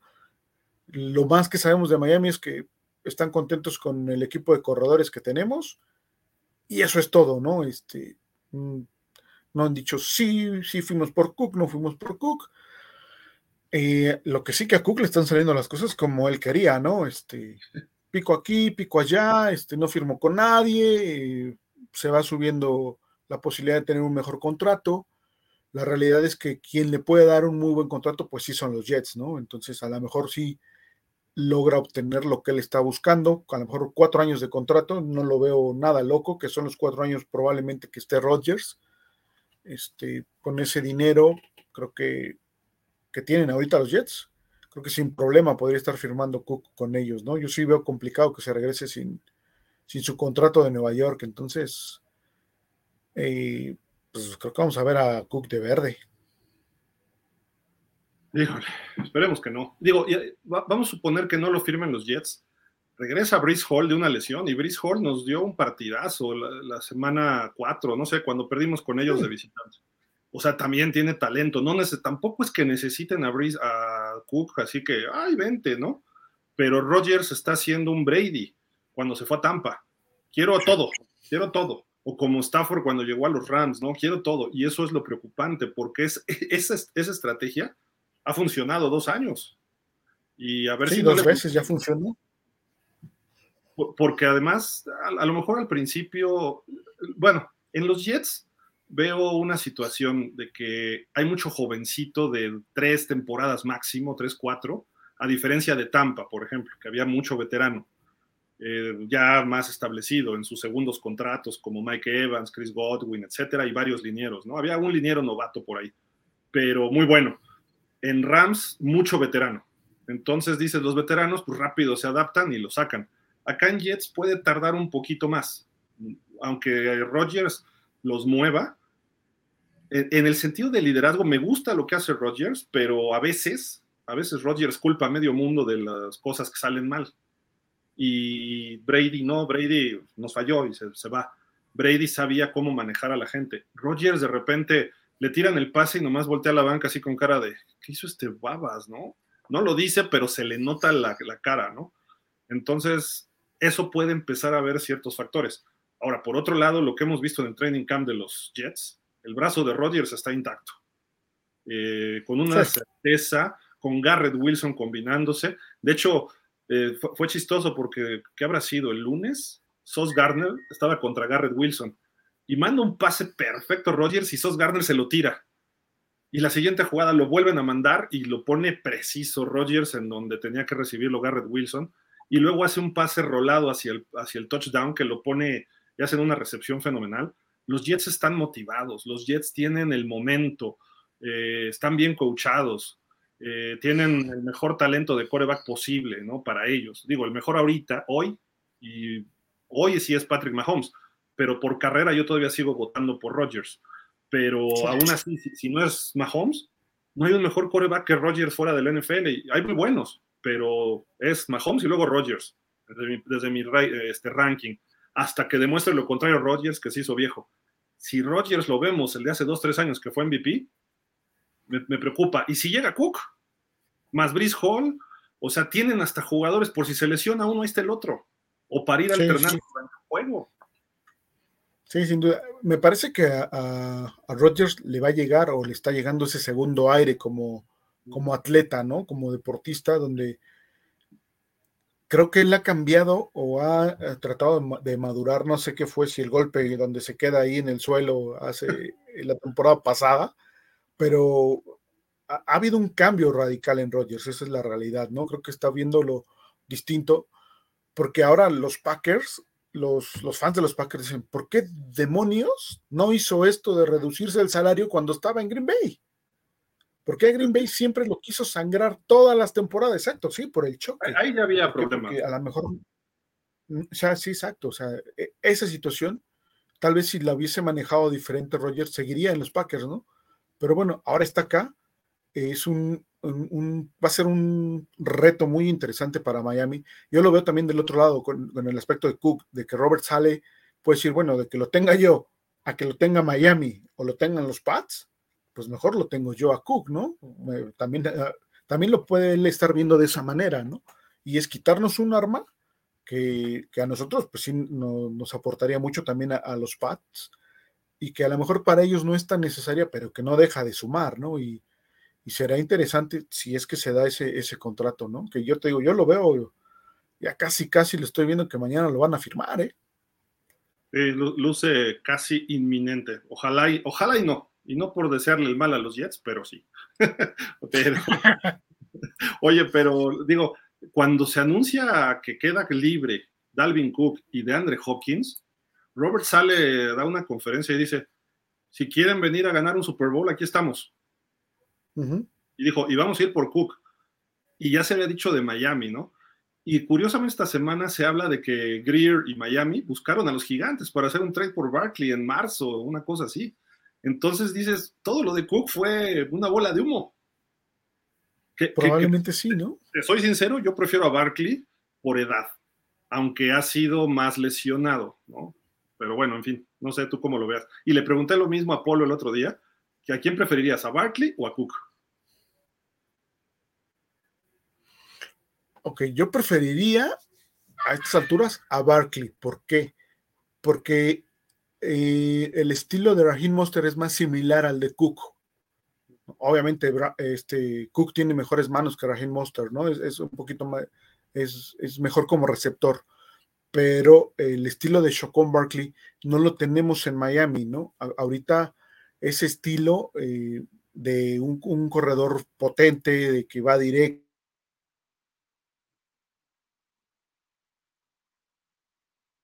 Eh, es un jugador que ahorita no tenemos en Miami, ¿no? Y que a lo mejor combinado con Raheem Monster puede, puede darnos muy buenos dividendos, ¿no? Los dos juntos. Yo prefiero a Cook. Ah, perdón, a, a, Barkley. Y, y, lo que pasó con Barkley yo no cierro la puerta, digo, va a estar difícil, pero yo no cierro la puerta que pudiera venir un trade de aquí hasta media temporada. Porque Barkley despepitó contra todos los gigantes, le dijo Fuchi al equipo y a sus compañeros. ¿Qué compañero de equipo va a decir, ah, sí, me insultaste en un podcast y ahora vienes acá muy feliz, ¿no? Y campante ya con tus 11 millones. Entonces, eh, con tu tag y todo lo que tú digas, a lo mejor es en lo que encontramos un trade partner, ¿no? Que le llaman un socio para negociar, ¿no? Y si Miami lo buscó, pudiera ser. Lo que pasa es que Miami a lo mejor no tiene los 11 millones para dárselos, porque ya por ahí anda el tope, ¿no? Entonces habría que hacer algunos ajustes. A lo mejor en el trade mandas a Ogba o sacas a alguien más, ¿no? O algún otro corredor, a lo mejor a Wilson, eh, para hacer espacio también en Miami, que se puede, ¿eh? o sea, se podría. Sí. Incluso puedes, podrías este, reestructurar el contrato de, de Jalen Ramsey ahorita, ¿no? Es que creo que no puedes cuando están lesionados, ¿eh? Creo. no me importa, lo, reestructuramos porque se lesionó, por, nada más por lesionarse lo, lo reestructuramos. Fíjate lo que estás diciendo, ¿eh? Porque luego defiendes a tú, a que por las lesiones y no sé qué.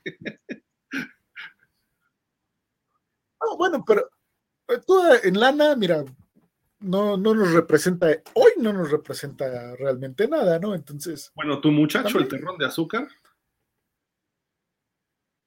Eh, ese sí, para que veas, ese sí. Cobra caro y, juega. Y podría ser también una opción de. Sí, sí, exacto. Y, podría ser una opción de, reestructura para hacer espacio, ¿eh? Ese sí estaría bien.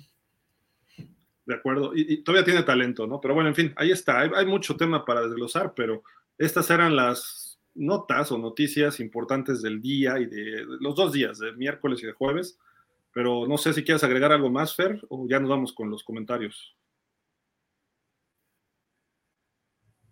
Este, no, Gil, ya sería, sería todo. Vámonos si quieres con los comentarios, porque hay, hay bastantes, ¿no? Sí, sí, ya, ya vi que hay, hasta ahorita hay 65. Miren, vamos a leer uno por persona, ¿eh? Ya, no sean así. Luego terminamos a la una de la mañana leyendo comentarios. Ah, no es cierto. Trataremos de irnos rápido. y, comentar, y leer todos, por lo menos. Nos dice por acá César Leal. Buenas tardes, no puede ser, estamos al lado, Ramsey lesionado. Se me hace que solo quiere sus vacaciones pagadas en Miami. Dice por acá Francisco Roldán. Buenas noches, Dolphin. Saludos. Mala noticia con nuestra estrella lesionada. Gran oportunidad para Cojo. Sí, de acuerdo. César Thomason dice, Fer Gil, buenas noches y a todos los Dolphins, saludos, igual César. Jorge Humberto, buenas noches señores, ¿cómo están? Don Fernando Aciaín Greer, espérame, ahí está ya. Y Gil Colas Cage, ¿cómo ven lo de nuestra esquinera estrella? Ya empezó nuestro calvario. O sea, sí, pero le, le pasa a todos los equipos, o sea, hay algunos que tienen suerte que no tanto, ¿no? Pero César Thomason, con lo de Ramsey, el que va a romper es Cam Smith. Puede ser, ¿eh? Y vamos a tradear a Ramsey. José Pablo Gómez dice, buenas noches. Desafortunadamente la lesión de Ramsey y Burrow. Acá nos dice Didi, SCLA. Wow, man. ¿Qué onda? Wow, gracias, gracias por el comentario. Este, dice por acá José Pablo Gómez, ¿habrá otra temporada de lesiones en Miami? Esperemos que no, ¿no? Esperemos que no, pero la realidad es que tenemos que como cuatro años con jugadores importantes lesionados, ¿no? El año pasado, eh, Byron y Brandon, ¿no? Un año anterior, eh, Xavier, y también estuvo lesionado por ahí un año antes. El año pasado va, ¿no? Se fue todo el año casi, o todo. Ogba también, Ogba, este, eh, Juiz Fuller hace tres años, este, o sea, sí, ha sido. ¿Cómo no? casi, no sé, casi pierde la carrera por un dedo roto, entonces fue una lesión muy, muy fuerte para el señor Fuller. ¿Tiene equipo Will Fuller ahorita? Creo que no, ¿verdad? No que yo sepa, ¿eh? Algo supe que creo que, en Cleveland el año pasado, pero este año no sé. pregúntale a tu amigo, Fer. Sí, no. Creo que no. Vamos a investigar, vamos a investigar a ver dónde anda el señor Juiz Fuller. El, fin de semana que lo veas, te dice. Eh, José Pablo, yo, yo, yo diría algo. Este, siempre hay lesiones, ¿eh? Hasta en las mejores temporadas. Lo que pasa es que es importante que sean lesiones oportunas como la de Ramsey, que sea ahorita en pretemporada y que no, se, no llegue en noviembre o diciembre. Eh, y que sean lesiones que se recuperen y que regresen, porque son estrellas y no, no les cuesta tanto tomar el ritmo. Entonces, el problema es que se lesionen y fuera todo el año, como Byron Jones o como Coho, no, perdón, como Needham. Esas, o Brandon Jones, ¿no? Que fue, fue feo el año pasado eso. Incluso las de todo el año pasado se iba y regresaba, ¿no? Pero ya al final, pues tocó justo al final la, la última conmoción, que fueron tres, cuatro partidos también, pero a final de cuentas las lesiones de Tua no han sido, bueno, no permanentes todo el año, ¿no? Hasta ahorita. Eso ojalá y se mantenga así y que, y que ya no tenga, para empezar, que no tenga lesiones y si hay lesiones que sea, pues como la de su primer año, ¿no? Que creo que le pegaron en el dedo, un, se dislocó el dedo y se perdió un juego nada más, ¿no? Algo así, no tengo problema. Pero rodillas, tendones de Aquiles, este, el quad, bueno, el, conmociones. Sí, no, nada de eso queremos ver porque eso sí nos afecta. Sí. sí. tendón de la corva y cosas así, ya son, son lesiones que sacan a un jugador de ritmo, por lo menos dejándolos fuera cuatro juegos. De, sí, por lo menos. muy poco, ¿no? Y es, sí, por lo menos. Es la lista, ¿no? Ahora cuatro juegos te tienes que perder si te meten en esa lista, ¿no? Ajá, exactamente. Si estás en la lista, son cuatro juegos. Es una cuarta parte de la temporada, casi. Dice Jorge Humberto, según el canal 7 CBS, que no es de cuidado, pero tendrá que esperar el equipo, pero hay optimismo por la profundidad del roster y lo de su posible regreso la semana, la primera semana, ok. Lo de Ramsey, ¿no? Dice José Luis Cancel. Eh, creo que Galaxy, o no tan grave, para las más de tanto, no de. Híjole, no, no, no le entendí nada como que el corrector cambió todo, ¿no? Pero gracias por el comentario, José Luis. Javier Medina, buenas noches amigos Dolphin. Se dice que podrá regresar en diciembre. No, ¿cómo crees? En septiembre. Seis semanas, más o menos. Sí, sí. Sí, seis semanas a partir de la cirugía, recuerden eso, o sea, si lo operan el viernes, a partir de ese momento contarán las seis, máximo ocho semanas, que es lo que se tiene proyectado, pero hay que esperar. Yo, yo creo que un escenario pesimista mitad de octubre ya está jugando. O sea, ya siendo así de que, ay, que tuvo problemas.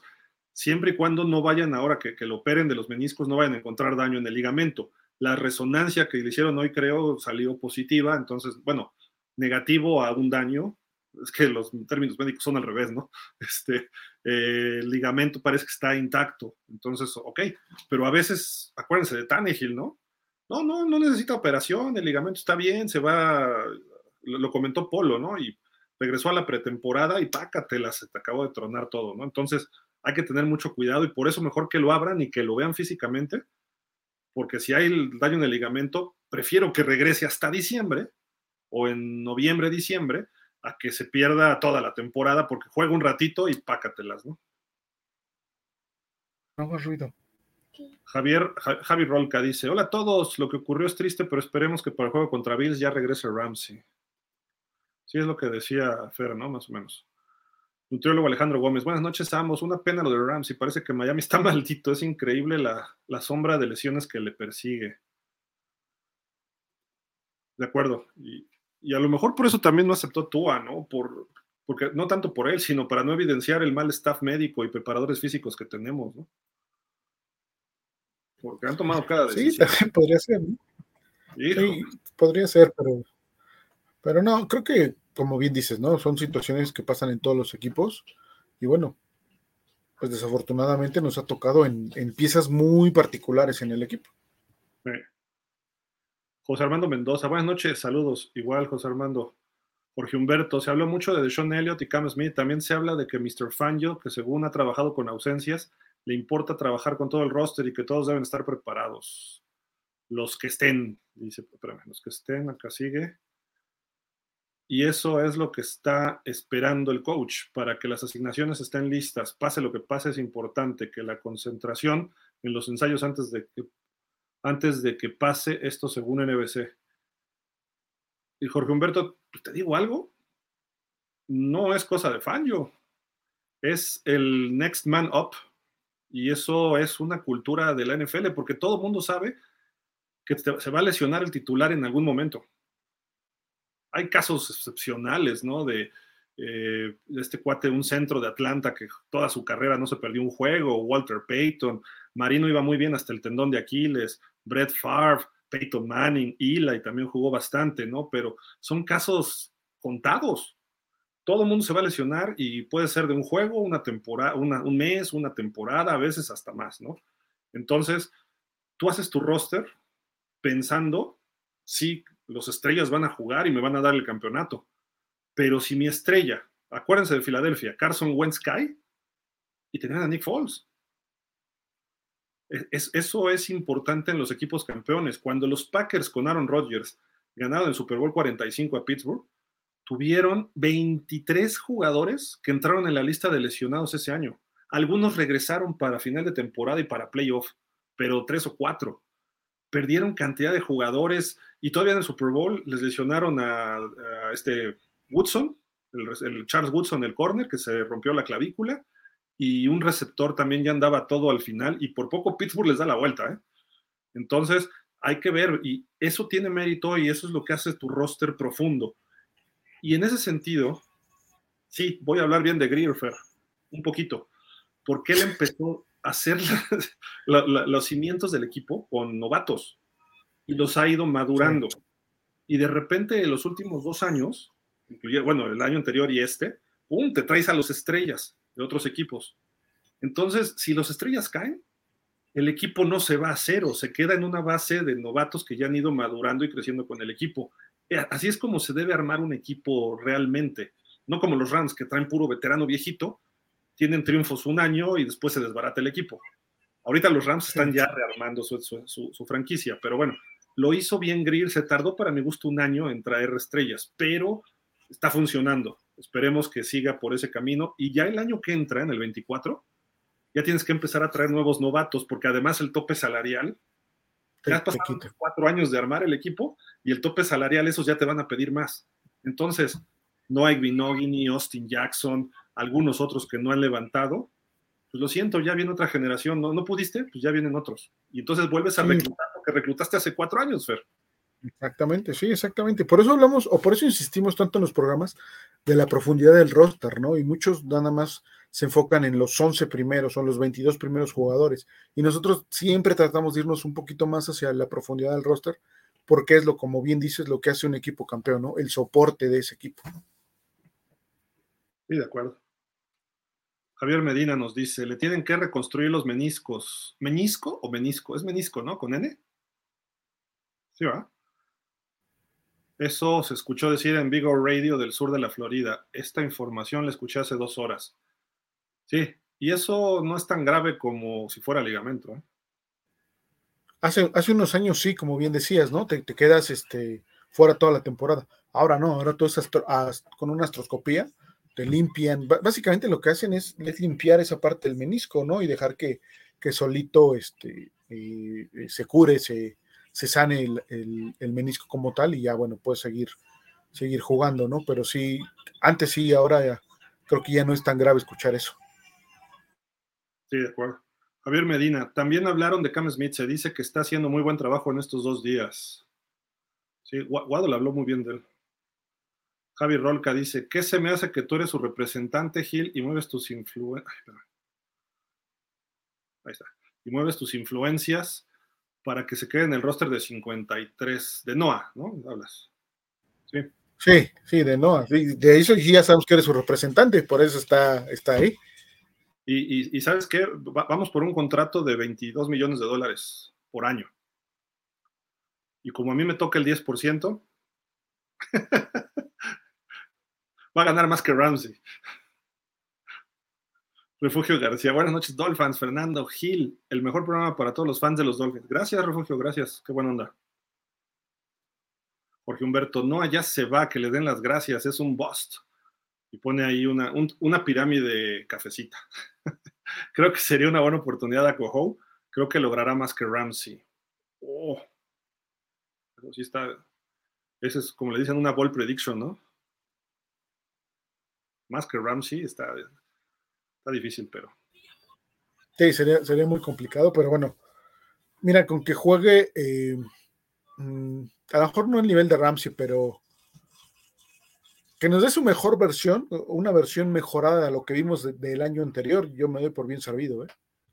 Lo, lo, que nos dio Byron Jones, que no fue mucho, que nos lo dé Coho. Y yo con eso estoy feliz. Dice por acá Javier Medina, no se preocupen amigos Dolphins, vamos a estar bien, tenemos buenos corners de repuesto, no como Ramsey, pero podemos aguantar en lo que regresa Mr. Ramsey. Cierto, cierto, Javier. Grandizer, oye amigos, saludos. Lesión de Jalen Ramsey hoy. Está fuera hasta diciembre. Coño, nosotros tuvimos la peor suerte de, en cornerback. Doble coño. Dar like mostrar apoyo. Vamos, Miami Dolphins. Bueno, lo que yo vi es hasta seis, ocho semanas. ¿eh? Diciembre, si alguien lo dijo, están a lo mejor, a lo mejor ya supieron algo más que nosotros no hemos visto, ¿no? Pero yo lo último que vi, Fer, seis a ocho semanas. Sí, igual, e, e, es, lo mismo, ¿no? ¿no? No tenemos otra información. Ya sería aventurarnos a decir que diciembre, pero bueno, en el peor de los escenarios, pues sí, ya prácticamente perdiste la temporada, ¿no? Mira, la página del NFL todavía dice, va a tener cirugía y se va a perder al menos de seis a ocho semanas. Puede ser más, pero dice, al menos de seis a ocho semanas. Ese es el encabezado. No he leído esa nota de ellos, pero ah, déjame ver. Cameron Wolf reportó que este viernes, este viernes lo van a operar, entonces se va a saber rápido. Y dice, Ramsey pudiera estar tan pronto como seis semanas, lo que dejaría a los delfines alrededor de la semana inaugural contra los Chargers, más o menos. Ese es el reporte que tiene la NFL. Si hay algún otro reporte, pues habrá que checarlo, ¿no? ¿Y qué fuente viene? Sí, síganos, sí, sí, síganos, lo van a tener en Facebook, en Twitter, con, obviamente con la página de los Dolphins, ¿no? Ahí van a tener la información. Dice Javier Medina, Miami 34, Dallas 10. Eso me gusta. Aunque se enoje el compadre. Saludos desde El Paso, Texas, amigos. Eso. Sí, no, por, cierto, saludos a no solo a los Cowboys Sonora, sino a NFL, ¿cómo es? NFL Sonora Fans, el grupo de Sonora Fans, que está creciendo y hay fans de todos los equipos. Eh, incluso hay por ahí algunos Dolphins, un, abrazo a ellos y está creciendo la afición en Sonora brutalmente. Eh, un especial reconocimiento a lo que hace eh, Norma Osuna y también Aarón le apoya bastante. Y hay otras personas que se involucran y está creciendo bastante la afición. Sabíamos que estaba, pero es un estado beisbolero principalmente y sabíamos que les gusta el americano, pero ya se están uniendo y quizá les falta un equipo más no, no quiero ofender a la, al Unison, ¿no? Y hay otro equipo por ahí, pero un equipo de mayor representatividad en Liga Mayor, nada más. Pero jugar, imagínate, a 45 grados, este Fer, ya ni en Miami. No, está, está brutal. Sí, no, está brutal, ¿no? Aparte, no hay humedad, ¿no? Sería seco, entonces sí estaría bastante rudo. Pero bueno, también lo seguimos y nos siguen eh, y saludos a todos nuestros amigos de Sonora. Imagínate, llegas este, vestido de negro ahí, en el desierto con tu casco negro, shoulders negros, fundas negras. Olvídate, ¿no? Sí bajas unos 10 kilos ¿eh? en un partido. Ah, pues sin problema. Voy a hacerlo. Dice Javier Medina, el uniforme retro es perfecto. Sí, totalmente. Jorge Humberto dice, si no es de cuidado, me parece que cayó la lesión en tiempo, porque el mejor Tyreek Hill lo hizo en un entrenamiento y, esta temporada vamos contra Dix, Gesicki, Wilson solo en la división, Davante Adams, cierto, también Davante Adams, ¿no? De los Raiders. Y hasta el de los Cowboys, CD Lamb, que ha ido mejorando, ¿no? O sea, hay equipos muy explosivos que vamos a enfrentar. Eh, eh, los receptores de los Jets no es uno solo, ¿eh? Son como cuatro o cinco que te pueden hacer daño, ¿eh? Sí, creo que en la división eh, son, son los más completos, ¿no? Por así decirlo, los Jets. Luego, luego sería Miami, luego ya iría Buffalo y al último los Pats. Me decía Ricardo Gómez Portugal, de pausa los dos minutos, dice, los Pats van a ganar cuatro o cinco partidos. Y yo, Dios te oiga, Dios te oiga. Venga, Rich, eso, es lo que queremos oír. Lo, malo es que dijo 13 o una cosa así de los Jets. Pero bueno. José Pablo Gómez dice, chulada de uniformes retro. Sí. Yo, aunque hiciera calor, siempre saldría con el jersey aguamarina. ¿eh? Me encanta ese color. Eh, aparte no es un, es un color así que tú digas que atrae mucho el calor, ¿no? Digo, fuese como bien dices, negro, un rojo, pues todavía dices, calor a más, ¿no? Pero hasta se ve fresco. Sí, sí. César Thomason, ¿creen que Roger se haya bajado el sueldo para que puedan contratar a Cook? Eh, no, o sea, bueno, sí, en parte, pero no porque no podían cargar con todo eso al tope salarial los Jets. No tenían espacio. O sea, se tenía que dar esa reestructuración en algún momento. Eh, y prorratear los bonos y acomodar, etcétera. Era cuestión de finanzas. Y a final de cuentas, van a encontrar la forma que reciba sus 105 millones que les tiene pendiente, aunque se bajó a 75, pero van a buscarle cómo acomodar esa lana, ¿eh? los Jets y él.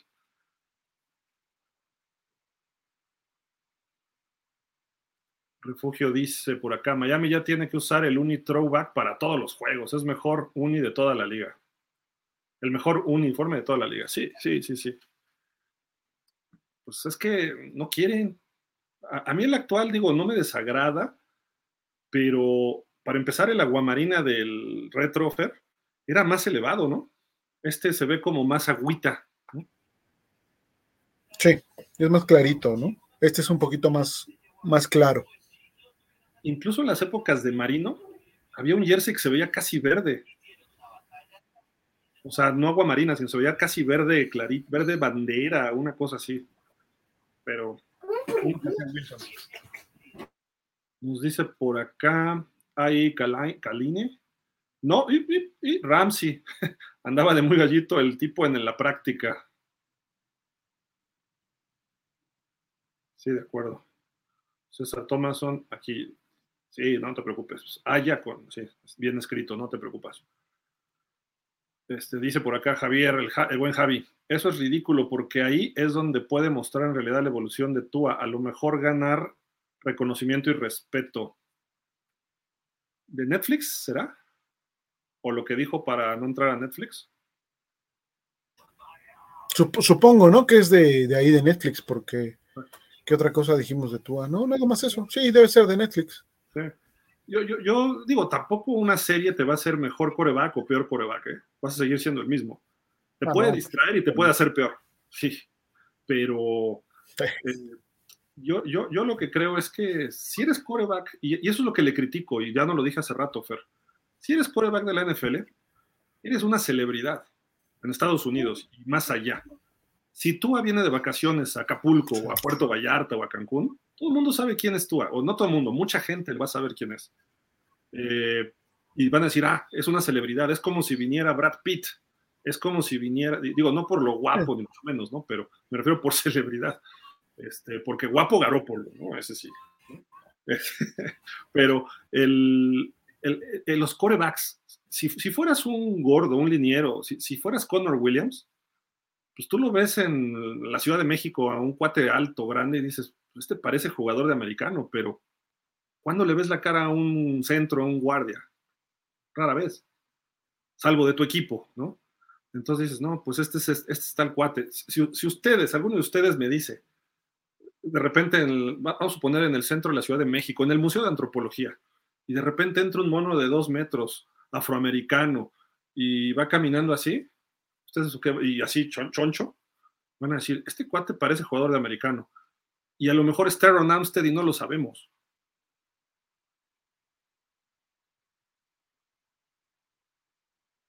O, tú no estás de acuerdo, Fer, en eso. Estás muteado.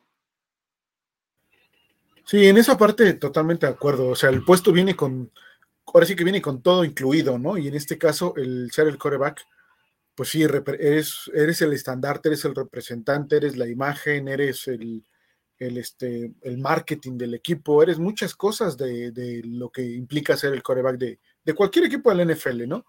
Entonces, este, probablemente sí, ahí a lo mejor es donde tú estás dejando de lado esa parte y también eh, la gerencia está dejando de lado esa parte, ¿no? Porque podría haber la gerencia dicho, a ver, no, ¿sabes qué?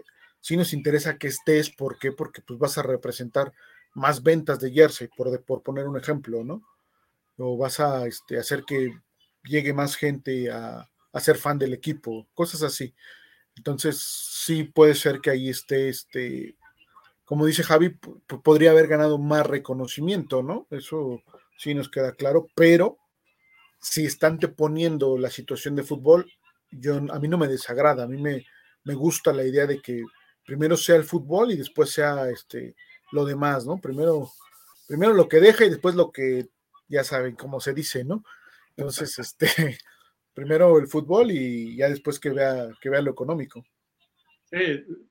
nosotros vemos en la calle a Sam Howell y pues, sabemos cómo es, ¿no? Este año ya va a estar en, el, en los reflectores y vamos a empezar a ver su cara y el subconsciente se empieza a quedar. Y además, cada jugada ofensiva enfocan al coreback. Siempre hay un close-up al coreback, ya sea en el huddle o previo al huddle o ya que llega a la línea de golpeo. Y después ya se va la, toma abierta y ya vemos todo el campo.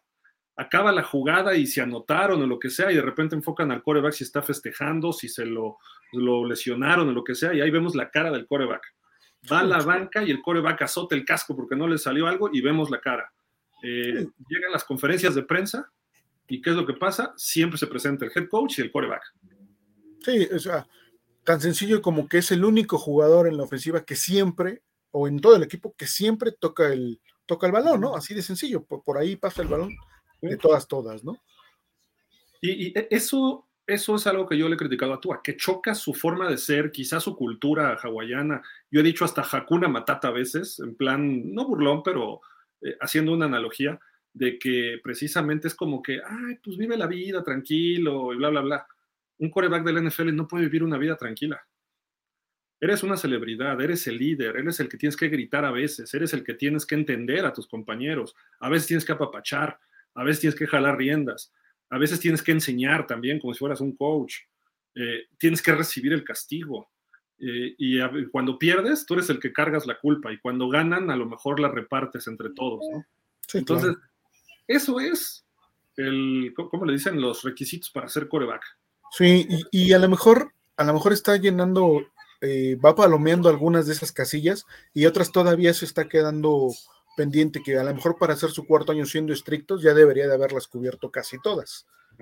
Y, en las conferencias ya empieza a verse de otra forma. ¿eh? Era lo que te iba a decir, o sea, ya es el, digo, ayer que fue el primer entrenamiento, fue el primero en obviamente salir a, salir con los medios, ¿no? Y tiene que estar hablando y él es el que tiene que estar constantemente moviendo al equipo. También sus compañeros lo están percibiendo distinto porque le hicieron preguntas a algunos de ellos y este creo que eso también es eso es bueno. Va va él va como que un poquito más despacio para los medios esas casillas, exacto.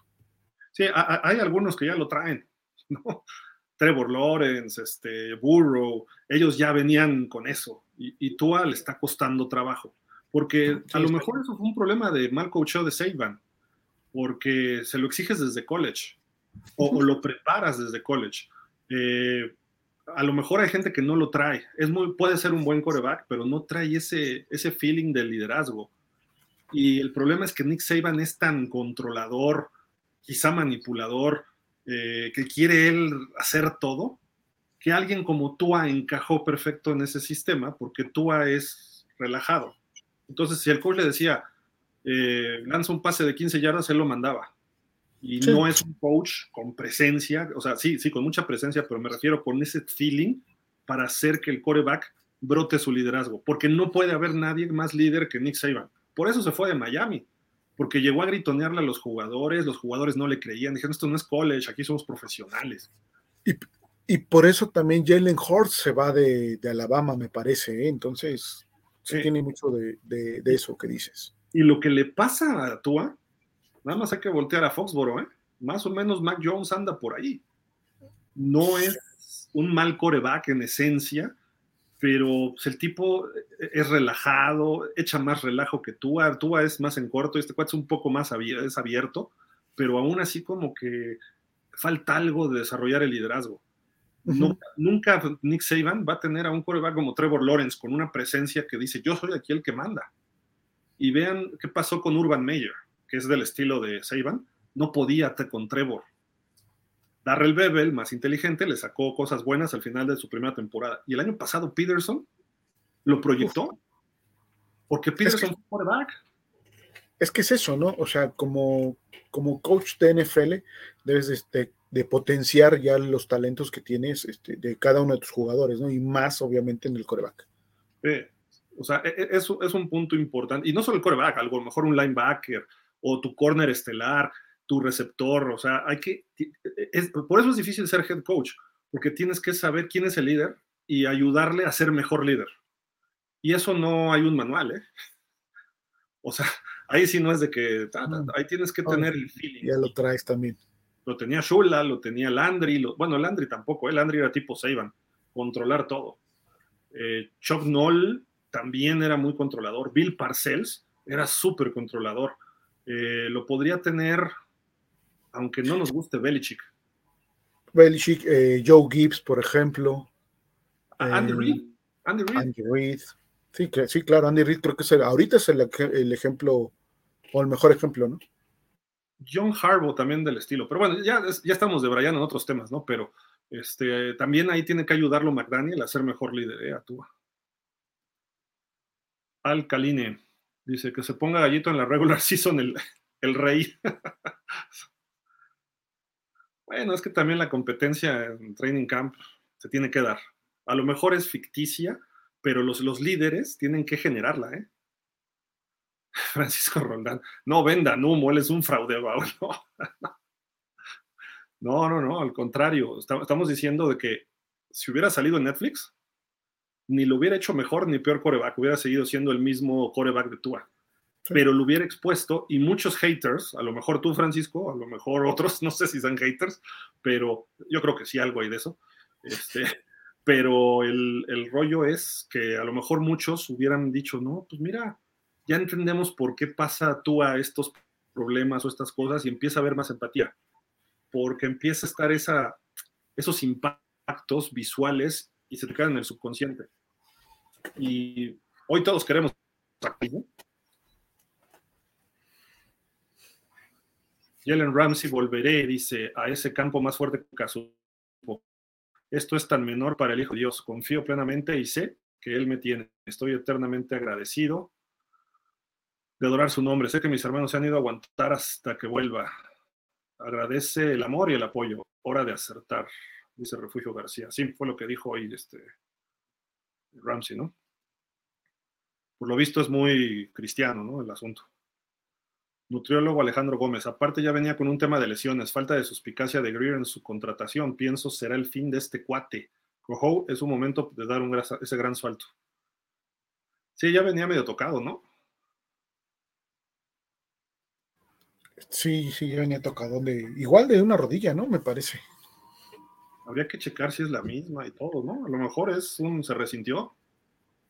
Puede ser, o algo que no vieron los médicos al momento de contratarlo. también es difícil, ¿no? A lo mejor los fans dijeron, no, no digas, no digas nada. Puede ser, ¿no? O sea, digo, y si fue así y los médicos no se dieron cuenta, digo, va a ser difícil poder comprobar esa situación, pero si los médicos no lo, diagnosticaron, pues va a ser otra rayita más al tigre al cuerpo médico de los Dolphins. ¿eh? Sí, de acuerdo. Armando J. Murphy dice: Buenas noches. Con la lesión de Ramsey ahora tiene sentido la selección de primera ronda. ¿Qué opinan? Mi pronóstico, el mejor defensivo y nadie habla de él, es Emmanuel Ogba. Recordar que antes de su lesión tuvo una muy buena temporada. Armando, Zach Siller, no dejes de lado a Zach Siller. Mejor que Ogba. es el más infravalorado de toda la defensiva de Miami. ¿Pero crees que esté mejor que Ogba? Ogba va regresando, entonces, uh, quién sabe, a lo mejor sí, ¿eh? La continuidad que ha tenido Siller ha sido interesante. Vamos, vamos a ver los primeros juegos. Yo, creo que Siller ahorita sí está mejor que Ogba, ya que Ogba tome su máximo nivel, a ver ah, cómo. Sí, ya, ya a, full los dos, sí es mejor Ogba. ahí sí, a ver, porque a lo mejor Siller ya lo rebasó. Yo, yo creo que Ogba es moneda de cambio, ¿eh? Y sí me gusta cómo juega, pero. Refugio García, el tuit críptico de Josh Jacobs, no parece que las conversaciones sobre el contrato vayan bien. En Bleacher Report salió. De hecho, Jacobs no está en Las Vegas y también lo han asociado con Miami, no sé por qué, pero según dicen que los Raiders le ofrecieron 12 millones por lo menos y a partir de ahí su contrato, Miami no está para darle eso, ¿eh? No. Sí, no, no, no. Yo creo que la, situación de Jacobs este, es algo muy similar a lo de, a lo de Cook con, los Vikings, ¿no? Que ya no, no está a gusto, no quiere estar, algo no le gusta del sistema a Jacobs. El coach, yo creo. Eh, eh, sí, creo que McDaniel es el, punto ahí y, y, a lo mejor también el que haya llegado este este Jimmy G, ¿no? Puede ser que no, no le agrada mucho la idea. Es que no les va a agradar la idea porque el líder y el verdadero Raider era Derek Carr. Y, le enseñaron la puerta trasera bien feo, George McDaniels. Entonces, eso a todos los demás los dejó así como que qué Se va a Waller y anda en los gigantes ahora. Hunter Renfro lo recontrataron. Sí, ¿y cómo están tratando a Jacobs? Este, lo dijo este, el güero, este a la defensiva de ahí de los Raiders, no recuerdo su nombre. Exacto. Dijo que, o sea, no puedes, no puedes tratar así a Jacobs, ¿no? Después de lo que les ha dado ofensivamente. Pues fue líder de la liga, ¿no? En yardas el año pasado. Sí, sí o sea, no es, no es cualquier corredor también, ¿eh? Y por lo mismo es que Miami no le alcanza para traer a Jacobs. Sí, ahorita no. Salvo que nos deshagamos de Ogba. No, no es cierto, a quien dijo. Dice Jorge Humberto Adams, Kelsey, Jerry, Judy, Jerry Judy, CD Lamb, AJ Brown, Darren Waller, Terry eh, McLaurin, eh, Odell Beckham, las Panteras, quizá no, y ojalá se reponga pronto, pero prefiero que venga bien. Ah, de los que vamos a enfrentar, ¿no? De la temporada. Eh, sí, sí, sí, sí. está, duro el año, ¿eh? O sea, la defensiva tiene que estar sana al 100% todo el año. Alex López. Hola, ¿cómo va la lesión de Ramsey? Hablando de lesiones, saludos desde el hospital de Lomas Verdes. Mi mamá se lesionó la cadera. Ah, caray. Muestras, espero, veo el programa. Mientras espero, veo el programa. Alex, un abrazo a tu mamá que se, que se mejore. Saludos, Alex. De cadera y lo sabemos por Túa, ¿no? Y pues este, ojalá y tu mamá esté bien. Son, son lesiones que tardan, ¿eh? Sí, tardado, pero saludos a tu mamá y que se recupere pronto. Un, un abrazo, Alex. Gracias por compartir eso. Gracias. Jorge Humberto nos dice, lo de Cincy está peor, porque dice el coach Zach Taylor, está confuso, dice que al parecer es una lesión de pantorrilla y no da más explicación, esperando que sea, pero al igual que Ramsey salió del carrito de las desgracias. Espérenme, porque acá sigue, espérenme. Pero es muy llamativo que sea en la pierna del 2020 en su presentación. Además dicen que ya venía arrastrando dolencias desde hace tiempo en esa pierna. Vamos a ver por qué a ellos sí es que opinan. Yo creo que es muy importante que un ser humano que está saliendo de una relación tóxica de flores, que ha tenido un año difícil con emociones, tenga más tiempo para él y sanar. Pero, ay, se echó aquí todo un tratado, Jorge Humberto.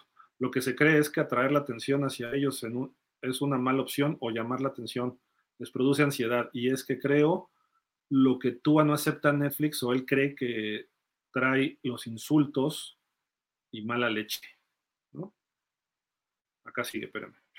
Se echó largo el comentario hoy, pero no quiere atraer la atención hacia él y ni a su familia. ¿Qué opinan? Además, como samuano primero protege a su familia, lo que el papá de Tua no hace, pero pues esa es otra situación médica, la del papá, o sea, está loquito el papá. Este, dice por acá, porque lo que está haciendo con su hijo, ojalá no le salga mal el cálculo y se le acabe la mina de oro. Ok. Bueno, digo, es que.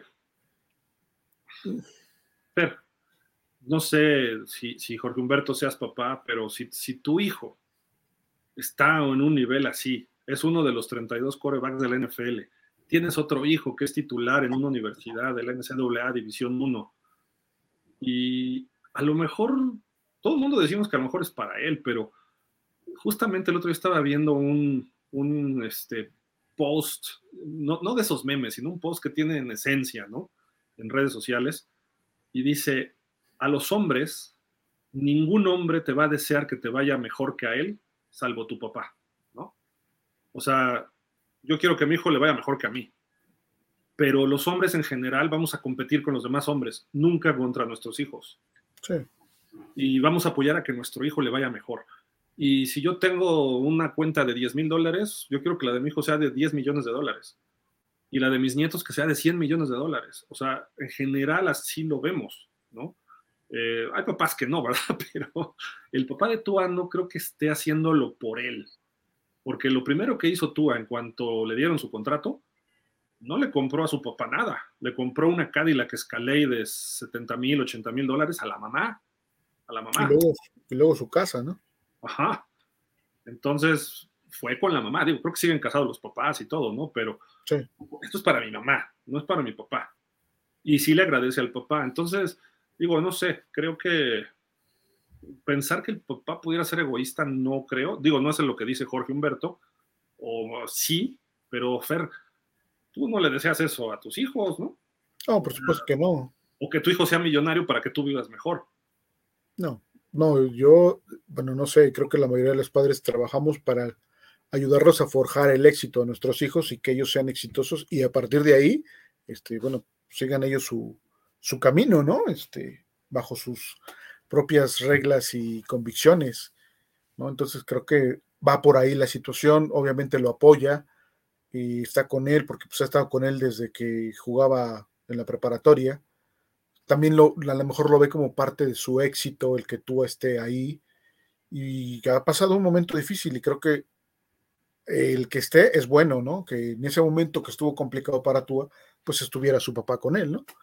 Yo así lo veo, yo así lo, percibo, ¿no? Entonces.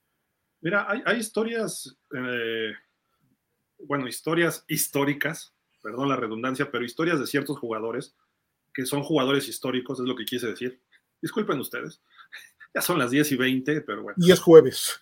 Sí, este, el papá de Dan Marino le enseñó a lanzar, a Dan Marino. El papá de John Elway era scout del NFL, fue coach y él fue el que dijo, no vas a jugar con los Chargers, con los Colts, perdón. Y se pusieron necios y dijeron, pues nos vamos al béisbol. Y fue donde ya hicieron el trade para Denver. El Archie Manning se encargó de sus hijos desde chavito que fueran corebacks. Y Cooper Rush era mejor, pero ahora sí que se fregó la rodilla, ¿no? Y este, pero Cooper Rush, Cooper Manning, perdón. Cooper, Rush es de los, de los vaqueros, eh, Cooper Manning. Y el, asunto es los papás que, que, quieren el bienestar de sus hijos en un aspecto deportivo, pues los llevan. Ahora hay papás que son empresarios y llevan a sus hijos a la empresa desde chavitos y ahí están viendo cómo funciona la cosa. Eh, yo, yo, por ejemplo, hay empresas que no te dejan llevar a tus hijos al trabajo, ¿no? Digo, entiendo en un día ajetreado, ¿no? Pero eh, yo lo veo en México. José Ramón Fernández llevaba a sus hijos a Canal 13 de Chavitos y sus hijos ahí son periodistas, no han destacado como el papá. Eh, en algunas cosas sí, en otras no. Y han encontrado sus caminos, pero se formaron viendo televisión. No me refiero a la televisión, sino viendo cómo se hace la televisión, cómo se entonces dices, pues ellos tienen esa ventaja sobre cualquiera que llega por primera vez a un estudio a los 23 años recién egresado. Claro.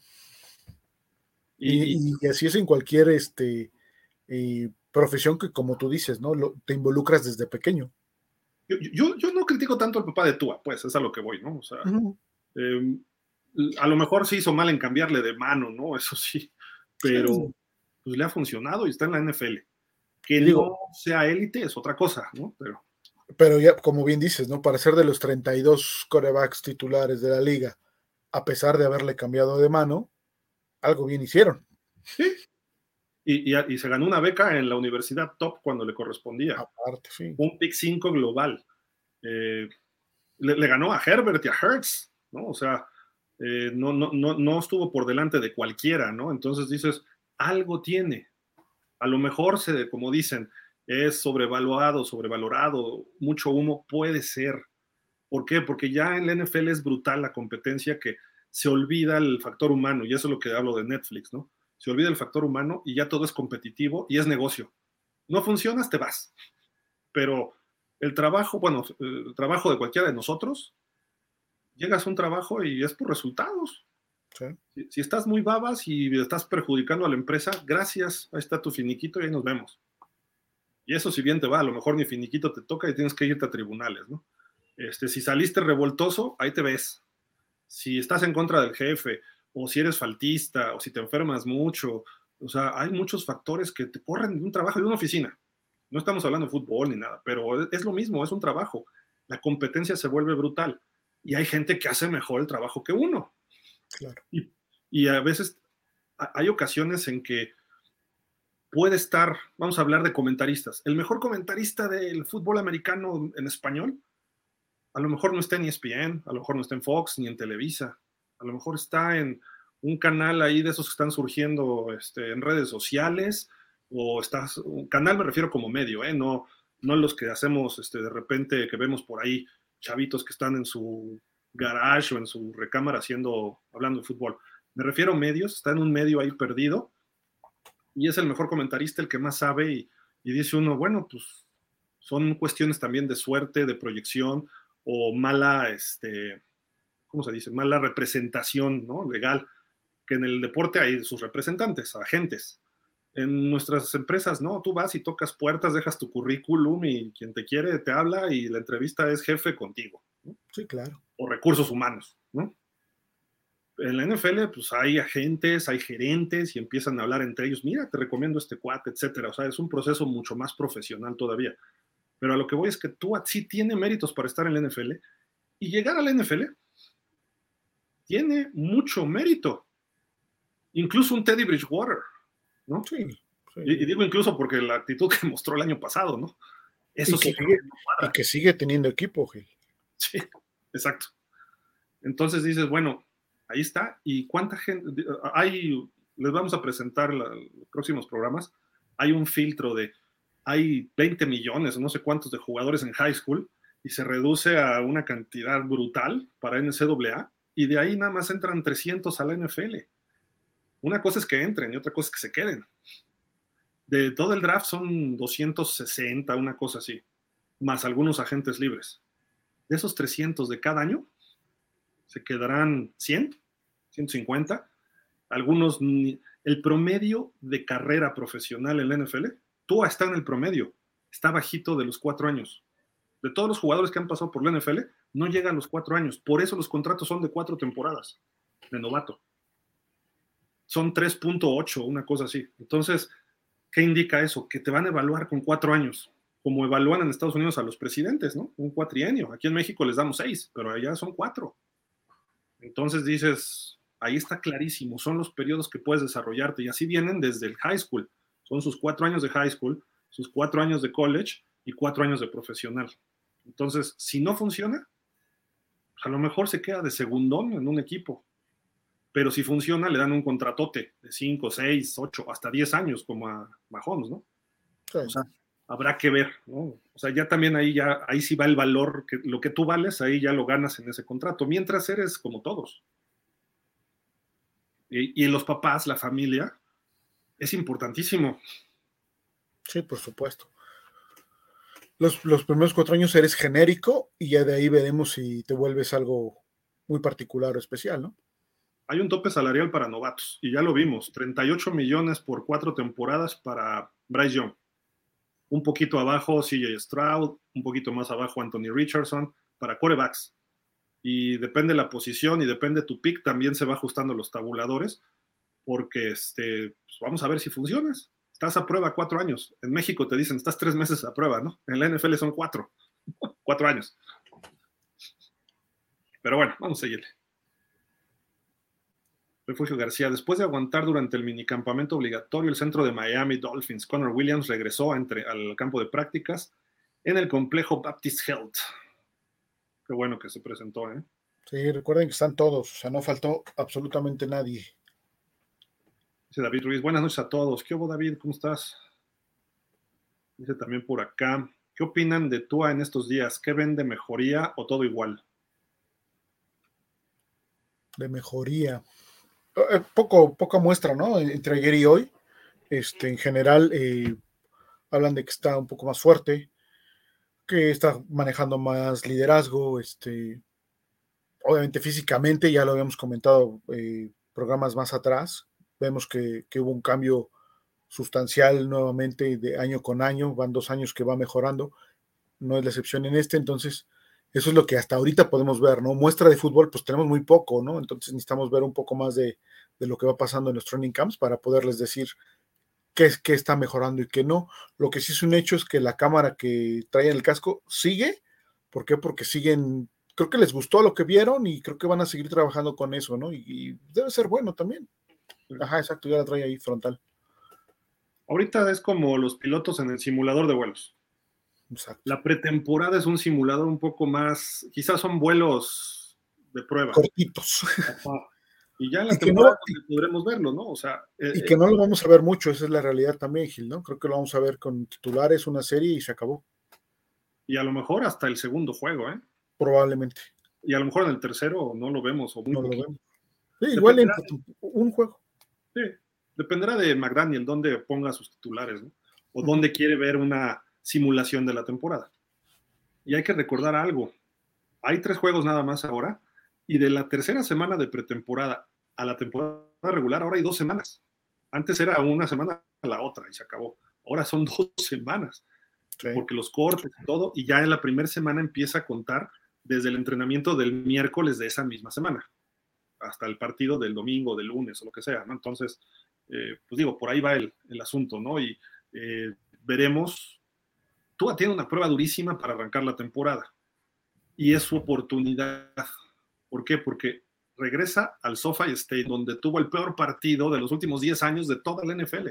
Digo, ha habido peores, pero me refiero de titulares. lo que jugó contra los Chargers fue espantoso el año pasado.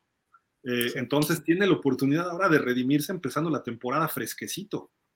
Y ya con un año de experiencia, regresando, vamos a ver, porque ese va a ser su primera prueba de fuego en el sentido de que también viene de las lesiones. ¿eh? Los, los jugadores no regresan igual, ¿eh? tardan a veces. O sea, y no lo hemos visto jugar, Gil, desde prácticamente desde finales de noviembre, principios de diciembre, ¿no? Si no estoy mal. No, el juego de Navidad con Green Bay, ¿no? Fue el que lo. Ah, bueno, ok, fue el último, diciembre. Sí. ¿No? Fue el, fue, sí, exacto, fue el de Green Bay el último. Se, perdió los últimos dos, según yo, y el de, el de postemporada, ¿no? Sí, exacto. Pero entonces, vamos, es una muestra o un tiempo bastante largo sin tenerlo dentro del campo con fútbol a velocidad real, ¿no? Entonces, hay que ver cómo regresa también. Hay que ver cómo viene en eso. ¿eh? Exactamente, es lo más importante ahorita. Fue, fue curioso porque acuérdense de la lesión de Doug Prescott, que le hicieron el tobillo espantoso. Se perdió todo un año, creo que fue el 20. Y en el 21, cuando regresa, de repente tenía espacios para correr y se frenaba y mandaba un pase. Sí, se veía temeroso. La realidad es que se veía temeroso. Entre el miedo de él, del jugador, el miedo de los coaches que no se vuelva a lesionar, más la idea de que, a ver, no tienes que correr, tú eres el coreback, ¿no? O sea, cambiarle un poco el chip. Se notaba, porque iba así, de repente se frenaba y mandaba el pase. Y a veces era incompleto. Y tardó varios partidos en empezar a sentarse. Luego tiene otra lesión y regresa. Pero a final de cuentas, esa temporada rompió récords del equipo que le rompió récords a Romo. El año pasado ya estuvo más completa y se vio ya con una confianza distinta. El equipo tuvo sus problemas y también se perdió algunos partidos, pero se veía con una confianza distinta al 21. 21. 21. Entonces, podemos ver a un Tua temeroso, sí, ¿eh? y yo creo que podemos verlo temeroso a los primeros partidos. Sí, me, preocupa eso de Tua y, y, del equipo en que empieza a agarrar el ritmo también, porque terminamos perdiendo seis de los últimos siete, incluyendo el de playoff. Entonces, ahí es muy importante lo que McDaniel les ponga de chip. Pero bueno, vamos a darle velocidad, Ferpo. Jorge Humberto, Jalen Phillips pasa más por deshidratación y lo de Ramsey es una lesión acarreada desde los Rams. Y eso es lo malo. Ojalá no sea como lo de OBJ cuando, cuidado, es difícil y en la Florida y el calor va a ser mella. Dice, en los músculos. Yo sé, señor Gil, que está programada la hidratación, pero los calores no son usuales, son más complicados. Eh, la hidroterapia y los imanes y tanta cosa, cuidado. Mira, en el 2000, 2001, 2002, no me acuerdo cuál de esos años, hubo una, un golpe, este, hubo una temporada de calor muy fuerte en el verano y en los training camps hubo varios golpes de calor y uno de ellos, Corey Stringer, terminó falleciendo. Un liniero de 150 kilos, 2 metros, de los vikingos, le dio el golpe de calor y nunca le pudieron bajar la temperatura y falleció. Y un chavo de, no sé, 23, 24 años y era un tackle que, que, prometía mucho, ¿no? O sea, sí, cuidado. Sí, la, temperatura promedio está en 43, 44 ahí en, en, Miami, entonces sí está bastante alto. Por eso los entrenamientos tan temprano, ¿no? Por eso están entrenando realmente a las 8 de la mañana. O que entrenen en la noche, ¿no? También. David Ruiz, con la lesión de Burrow vamos asegurando el wild card, ¿no? No, no creo que sea para tanto lo de Burro. Bueno, hasta ahorita, ¿no? Lo que, lo que sabemos es problema en la pantorrilla, no hay más, también hay que esperar. Dice Jorge Humberto. Ojalá que no empecemos 0-4-1-3, porque si esto pasa ya valió. Según Ryan Clark en el video, no se ve una real amenaza y, y otros piensan que por parte del NFL no habrá sanción. Ojalá, ¿qué opinan? De lo de Tyreek, yo creo, ¿no? Sí, exacto. Pues ya lo comentamos, ¿no? Que, creemos que no, no vendrá una, sanción de juegos. Hay que esperar. Ojalá y no, que sí le echen unos 20 mil dólares y que se mochen con la mitad para acá, ¿no? Pero, pero este, pues no, digo, creo que no. Dice Refugio García. Tariq Hill reportó que quiere ser un Hall of Famer, pero con Miami.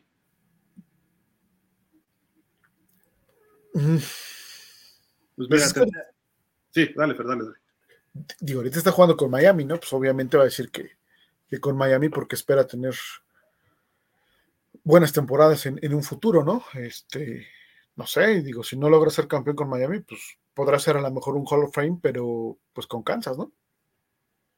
Sí, sí, de acuerdo. Eh, para que entre como de Miami tendría que superar lo que hizo en Kansas, en temporadas y en logros. Entonces, si logra las 2.000 yardas que dice, si gana por lo menos un campeonato y llega a otro Super Bowl, ya por lo menos estaría un poquito más que lo que hizo en Kansas. Eso es lo que tiene que hacer en Miami para que el Hall of Fame diga, entra como Dolphin más que como Chief. Pero yo creo que su carrera va, si entra al Hall of Fame, digo, creo que tiene ciertos méritos este, válidos, pero cuando entre al Hall of Fame, va a decir, receptor abierto, Kansas City Chiefs y Miami Dolphins. No va a decir Miami Dolphins y Chiefs. Sí, de acuerdo. Por logros, no, no me refiero por cronología. ¿no? Jorge Humberto, la Ratotot está muy interesado en el recién liberado Turpin de Dallas. ¿Qué opinan? ¿A poco al, al chiquitín que regresaba a patadas? Mm, creo que sí, ¿no? Creo que sí. Sí. sí. Y la Ratotota, quiero pensar que es Belichick, ¿no? Ah, ya, ya. ¿O de quién hablará? Pues sí, pues es que no hay otro.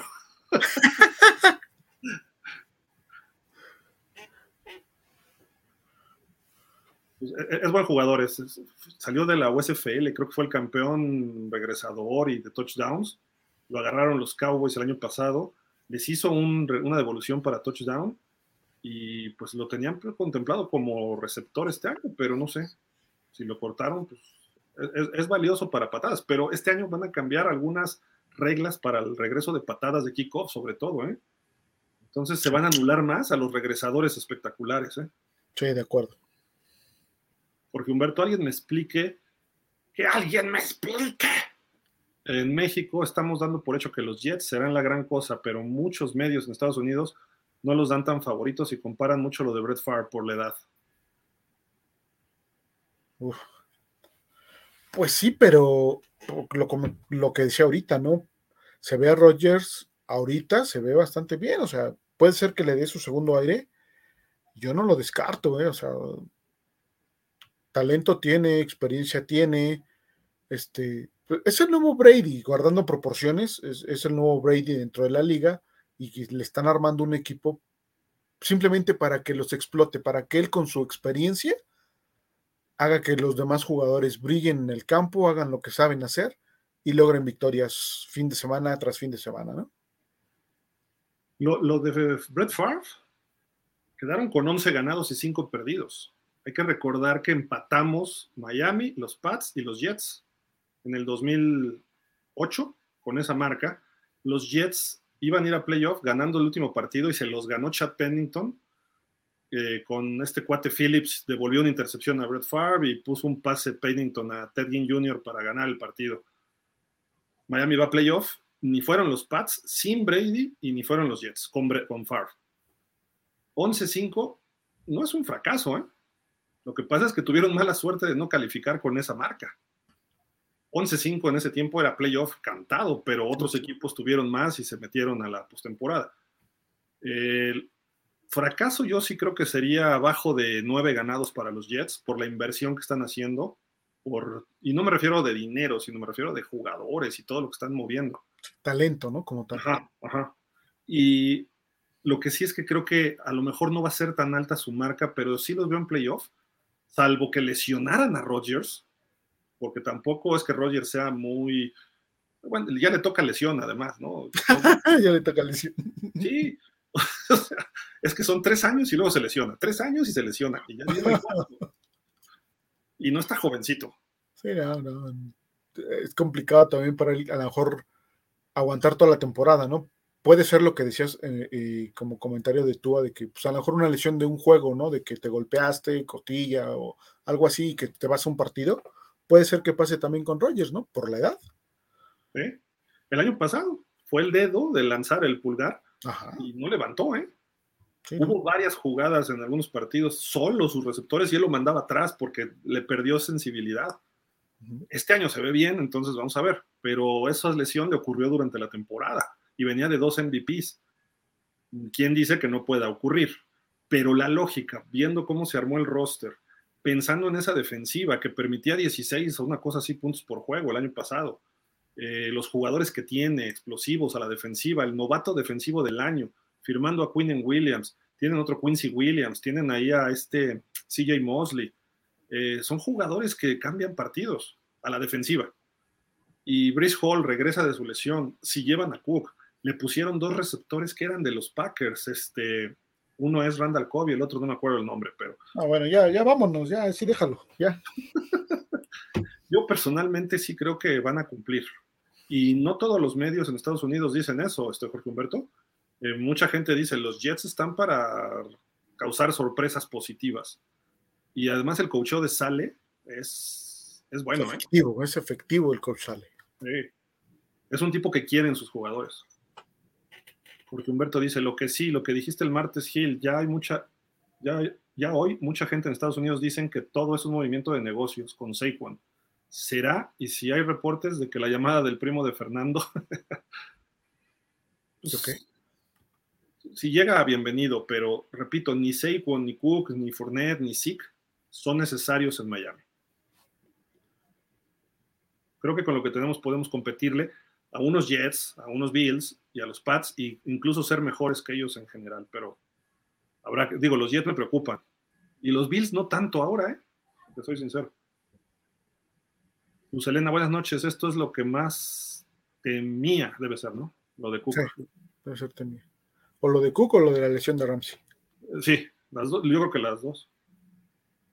Eh, Rafa, Rangel, ¿qué hubo, Rafa? Excelente noche, Dolphins, Ferry Hill, igual, igual, Rafa. Dice por acá, refugio. En mi punto de vista, yo estoy más preocupado por las lesiones de Miami que por los Jets, porque Jets. o sea, sí, pero. Te doy toda la razón, refugio, y lo puse en el grupo, ¿no, Fer? Mira, los Jets pueden poner el Dream Team si quieren, pero son los Jets. Esperemos, esperemos. Como dicen, la van a cajetear, ¿no? Sí. Ojalá. Jorge Humberto, ¿será? Rogers es una persona con un IQ alto y sus reacciones son de empresario, pero con mal carácter y mal educado. Y según NBC, si visitara a los Rats el fin de semana, pero sí creo que Cook, bye. Correcto. Dice por acá Renato Díaz, ¿ya descartamos a los Bills entonces? No. No, no, no. Los Bills, solo los Bills, eh, tengo la duda de, de ese choque que pueden traer este, este Fondix y, y Yoshito Allen, ¿no? Creo que no, no está todo ahí limado, entonces igual si le rascamos por ahí y hacemos un poquito de presión ya en la temporada, puede salir algo positivo para Miami, ¿no? Hemos trabajado para competir con ellos y creo que estamos más o menos en un match con ellos. todavía nos falta. También así que perdimos dos de los tres y el que ganamos nos superaron en todo. ¿eh? Lo, ganamos porque la K, G, T y Aaron, los, los Bills en muchas, ¿no? No tanto porque nosotros hiciéramos más méritos que ellos pero los otros partidos estuvimos arriba y les dimos vuelta en playoff, los pudimos echar y eh, hubo detalles, ¿no? Que, Miami creció contra ellos. Sabemos que es el rival a vencer. Pero ojo, el año pasado los Bills les fue Brian Dable. Y entre que Ken Dorsey que azotaba la tableta y, y, Josh Allen que no tenía un Brian Dable diciéndole qué hacer, creo que vino cierto descontrol en la ofensiva de ellos. Y este año regresa Von Miller, eh, se llevaron ahí a este otro cuate de los Rams, que un linebacker externo. Sí perdieron a Milano, pero está bien la defensiva. Yo creo que este equipo puede ser otra vez el favorito para ser campeón divisional y entre Miami y Jets ver quién queda en dos. Sí. Por eso es importante ganarle a los Jets, sí o sí. Por supuesto. Y otra cosa, ¿no? También van a, igual que Miami, van a hacer su segundo año con el mismo sistema ofensivo. Lo que dijo McDaniel aplica también para Dorsey, ¿no? Pero, pero ellos traen el sistema desde antes. Dorsey ya era coach del equipo, ¿eh? Sí, ok, obviamente hay cambios mínimos, pero bueno, finalmente las tendencias de, de, llamada de juego pues, sí cambian un poco y como lo que decía McDaniel, ¿no? O sea, yo el año pasado estaba hablando otro idioma, o hablaba en otro idioma. Este año estamos hablando el mismo idioma, jugadores y yo. Entonces, eso también aplica también para, para Bills, ¿no? Entonces, debe haber mejoras en las dos ofensivas. Sí, correcto. Y creo que ahí sí Miami eh, va a mejorar más todavía de lo que puedan mejorar los Bills. Dice Jorge Cortés. Mm, por acá está. Buenas noches a todos. Ramsey, otro Byron Jones. No, no, no. Un contratote y acaba no jugando. Sí, ojalá que no. No, no, no. Ni lo menciones. Sí, no, no, no. Digo, Ramsey tampoco es el que estaba en los Jaguars, ¿eh? Ni su primer año con los Rams. No, el de Jaguars era algo espectacular. O sea, ese sí, tráiganmelo como sea con Chivisión Alvarado. Va a estar durísima la división, pero tengamos confianza en nuestro equipo. Estamos con muy buenos jugadores. Jorge Cortés, definitivamente sería mucho mejor que se regresara el uniforme retro. Sí, todos. Todos queremos eso. Menos Fer, que quiere Falta... Oh, bueno. Falta un año, ¿no? Un año para que se cumpla el periodo para poder hacer este cambios en el en el uniforme. Entonces, si este año han estado presionando muchos Dolphins, el que viene, espérenme tantito, van a estar encima con lo del uniforme. Eh, prepárense los change.org. Ahí en pausa de los dos minutos entran a donde dice NFL equipos, ahí está la dirección del equipo. Escriban todos al gerente de marketing, a Stephen Ross, a Tom Garfinkel. Escríbanle en inglés, en español, en lo que quieran, pero pónganle uniforme retro, el classic, de los setentas, todo. Vamos a saturarlos hasta que nos hagan caso. Yo aquí alentando a la gente, ¿eh? y es más, nos vamos todos a Miami, nos paramos afuera del estadio con banderolas. Al, que nos al la 4T la manifestación. Al rato te va a llegar el, correo de Garfinkel, ¿eh? es mi amigo en Facebook. Por eso te va a decir, a ver, a ver, no me andes alborotando el avispero, muchacho. Bájale dos rayitas, me va a decir, ¿no? David Ruiz. La verdad no creo que los Jets sean contendientes luego, luego. Rogers tiene, no tiene tan pulido el chip de liderazgo, tampoco tú, pero Rogers como que tiene ya carácter de típico señor americano. ok. Dice, y luego las nuevas generaciones son más sensibles cuando no les tiras de su lado. Pero mira, ya está curtido, ya está curtido el señor Rogers. Y, lo adoran, ¿eh? Ahorita los jugadores. Le, dieron un medallón con el 8 de no sé cuántos quilates y todo en verde, con no sé si son esmeraldas, y se lo entregó, creo que Garner, el, ¿cómo se llama? Este, Sos Garner. Sos Garner. Dijo, y es, un regalo, y hasta se quedó así, Rogers, ¿qué, qué, qué traen, no? O sea, ya lo ven como ídolo. Eso es bueno para ellos, pero también es malo, porque si por algo no les funciona, y luego en Nueva York, que son, que son más duros que, los mismos Dolphins, pues, les encargo. y la prensa los acaba. Sí. Pregúntenle a Eli Manning cómo le sufrió. Dice Renato Díaz, sigo creyendo que con este equipo Fitzpatrick nos llevaría muy lejos. Digo, ¿tú cómo lo ves, Fer? Es que es Fitztragic o Fitzmagic. Entonces, e, eso siempre fue la característica de su carrera, ¿no? Y a lo mejor juegos que podrías decir están imposibles, pues sí te los sacaba, pero juegos que tenías que ganar, salía Fitztragic y, y la verdad es que no pasó nada con Miami, ¿no? Entonces, creo que sería algo un poco más de lo mismo, creo yo. Y, sabes qué, nunca tuvo, jugó como en 80 equipos y nunca tuvo un solo partido de playoff. Sí. Y tuvo temporadas completas en Buffalo, en Jets. En Jets tuvo un temporadón y no pudo. Entonces dices, pues, este cuate. en los Rams, ¿no? Tuvo una buena temporada, me parece. Sí, más o menos. Cincinnati, Tennessee. Bueno, ¿con quién lo jugó más fácil? Sí, sí, no, no, te digo, 80 equipos, échale los que quieras, ¿no? Y, y ese es precisamente el por qué creo que no nos llevaría muy lejos. Yo, yo creo que tú así nos. Tú es un quarterback de playoff.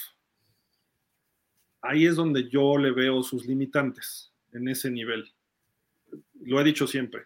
No veo que esté para el perro, pero tampoco lo veo que sea élite. Entonces, eh, Tua es muy consistente, etcétera. Tiene que dar ese brinco y lo puede dar. Eso, eso es lo positivo, lo puede dar. Ojalá hice este año que juegue completo y que nos dé 12 triunfos, 13 y nos meta playoff en buenas condiciones, tengamos un juego en casa y eso nos va a ayudar todavía más. Y ahí si juegas en casa con una defensiva ya estable, sana, por favor, sana, eh, creo que Fangio sí puede frenar a unos Chiefs, puede frenar unos Bills, unos Bengals, eh, y Tua tiene que jugar ya a otro nivel en playoff. Esas son las condiciones que Miami necesita para ser contendiente. Porque sí estamos en playoff. Y ojo, porque vienen equipos como Baltimore, que le metió mucho, mucho, mucha garra y billete. Los Jaguars vienen creciendo. Los Chargers tienen algunos cambios interesantes. No sé si este año les reditúe, pero puede ser pronto. Y los Jets, obviamente, ¿no? Entonces, no va a estar fácil este año. O sea, no, no nada más es en playoff, tiene que demostrarlo ya desde la semana 1 y 2, ¿no? O sea, tú. Y Fitzpatrick, pues, está bien de comentarista. Es muy inteligente. Yo creo que sería buen coach, ¿eh? Probablemente. a mí me encanta de comentarista, ¿eh? Me parece genial. Jorge Cortés, del caso Cook, ojalá que se vaya Jets. No queremos enfrentarnos. No queremos enfrentarnos a los mejores, es pregunta. Sí, pues sí. Pues con todo y Rogers y Cook, nos hacen los mandados. ¿Dónde firmo? Sería ideal, ¿eh? Sería ideal. Que llegue. Como, pruebas, como pruebas son geniales. Este, el juego 1, obviamente jugar Bills y, y Jets así, también serían pruebas que si son superadas, agárrate, ¿no? O sea, el único que podría parar a Miami sería el mismo Miami, ¿no? Con las lesiones. O los Chiefs. o los Chiefs, a lo mejor, pero hay que ver a su defensa. Yo quiero ver a su defensa este año, a ver qué trae. Sí, buen punto. Mario Benavides, otra tibieza de Greer el no negociar con el cocinero Cook. Olvídense de Caleb con esa frialdad de este señor. Pues sí. No, y aparte, siendo realistas, por más que queramos a Caleb, tampoco vamos a ser el peor de la liga. Por muy mal que nos vaya, estaremos media tabla, abajito o arribita y eso teniendo un mal año. Entonces, no tienes el acceso en el draft para ir por Caleb, salvo que hagas trades y brinques lugares y sueltes hasta este, las escrituras de tu casa, ¿no? Pero no, no, no lo veo, no lo veo así tan fácil. Sí, no, yo tampoco. Luz Elena, odio pensar que Cook llegue a los Jets de toda la vida. si llega a Jets, no serán rival a vencer de división, sino de conferencia. No entiendo, sé que ustedes dicen que con Monster T. Wilson la hacemos, pero la verdad con un running back de calidad seremos pesadilla. Saquon, Jacobs, por Dios, seamos realistas. Hunt no puede ser opción. Es que somos, somos realistas, Luz, y no nos alcanza para esos jugadores ahorita en este momento, ¿no? No, no tenemos el capital económico para traer a esos jugadores. Y no, no, no hemos dicho a lo mejor que, que con Monster y Wilson nos alcanza. O sea, podemos solventar o, o el juego terrestre puede ser solventado por el equipo, ¿no? Ok. Entonces, bueno. o sea, se puede solventar el juego terrestre, creo yo, al punto de, de, lograr competir. ¿Por qué? Porque combinados lograron más de mil yardas, porque tuvieron un promedio de 4.3 yardas. O sea, malos números no tuvieron, a pesar de no tener el número de toques de balón que requiere el sistema de McDaniel. Si en esta temporada logran esa cantidad de toques de balón con ese mismo promedio de yardas, créeme que va a ser un tándem, eh, eh, no sé si exitoso, pero va, a cumplir con, el objetivo de, del, juego terrestre para Miami, ¿no? Y hay un factor que ahí sí muchos analistas en Estados Unidos están hablando. de A-Train A. Shane, el novato. Este cuate le ven mucho potencial. Eh, muchos lo comparan con Alvin Camara. Capaz de que él a media temporada ya está de titular. Hay quienes dicen que va a ser titular al final de la temporada. Entonces, imagínate. Y a lo, mejor, a lo mejor el traer a Cook podría frenar eso. ¿no? A lo mejor no. Por tener a, sí, exacto. Por tener a Cook, vamos a dejar que Shane se haga ahí cualquier cosita, se empolve y no brille. Y a lo mejor lo que necesitamos es que a lo mejor se están acomodando las cosas para que a Shane a media temporada, como dices, sea el que se encargue de llevarnos más allá, ¿no? Ojalá. Yo, yo con ellos, digo, me, da pena Gaskin y me da pena Ahmed. Pero, pero con Wilson, a mí me gusta mucho cómo juega Wilson. Eh, es, es Monster más joven. Y los dos se, lesionan mucho, también es otro problema. Pero la combinación de ellos dos con Shane me gusta, me gusta lo que tenemos y no, no es algo para menospreciar o sentirnos que estamos débiles. El problema no son ellos, el problema son los gordos. Y hay como 20, este, les pasé una lista, ¿no, Fer? Hoy que salió por ahí en Twitter. Todavía sigue Dalton Reisner, Taylor Luan, el centro Ben Jones, eh, linieros que están disponibles de agentes libres. Yo me olvido de corredores. Ahí te gordos. Sí, de acuerdo. El éxito de la carrera, recuerden que parte de, una buena línea ofensiva. Entonces, ahí es donde estamos, donde andamos flacones, ¿no? Y yo, yo, yo, yo hasta te podría decir que a Shane, a lo mejor es Cook más joven. Sí, correcto. Es más delgadito, ¿no? Cook es todavía más choncho, pero. digo, la vitamina NFL en dos años lo va a poner más de, más de ese estilo, ¿no? Sí, sí, pero es un jugador rápido rápido, buenas manos, este, o sea, varias cosas que, tiene buenas. Potencialmente es un quinto receptor, y Shane también. Iván J. Hernández, saludos Fins, saludos Iván. Dice Lucelena, con Ramsey fuera muchos entendemos la visión futurista de Greer. Esperemos ese chavo sea buena sorpresa. Ahora sí, ¿verdad? Todos, ah, es brillante Greer, ¿no? A ver, pero era el amigo de su hijo, ¿no? Ya, a ver, a ver, a ver. Jorge Cortés, yo igual prefería Barkley, se me hace más elusivo y que se adapte a la ofensiva de Miami y no que Miami se adapte a Cook. Pues sí, de acuerdo.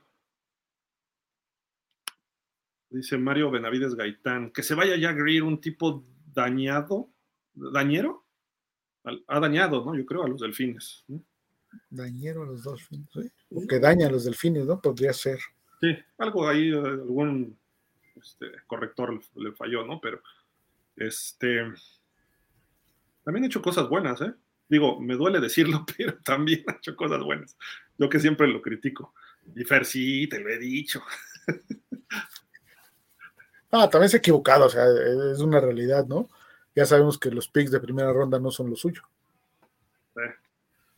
Aunque tuvo el 2020, no, 21 fue con Waddle y Phillips, ¿no? Sí que si no lo hubiera hecho, ya lo hubieran corrido. Ya no estaría, sí, ya no estaría.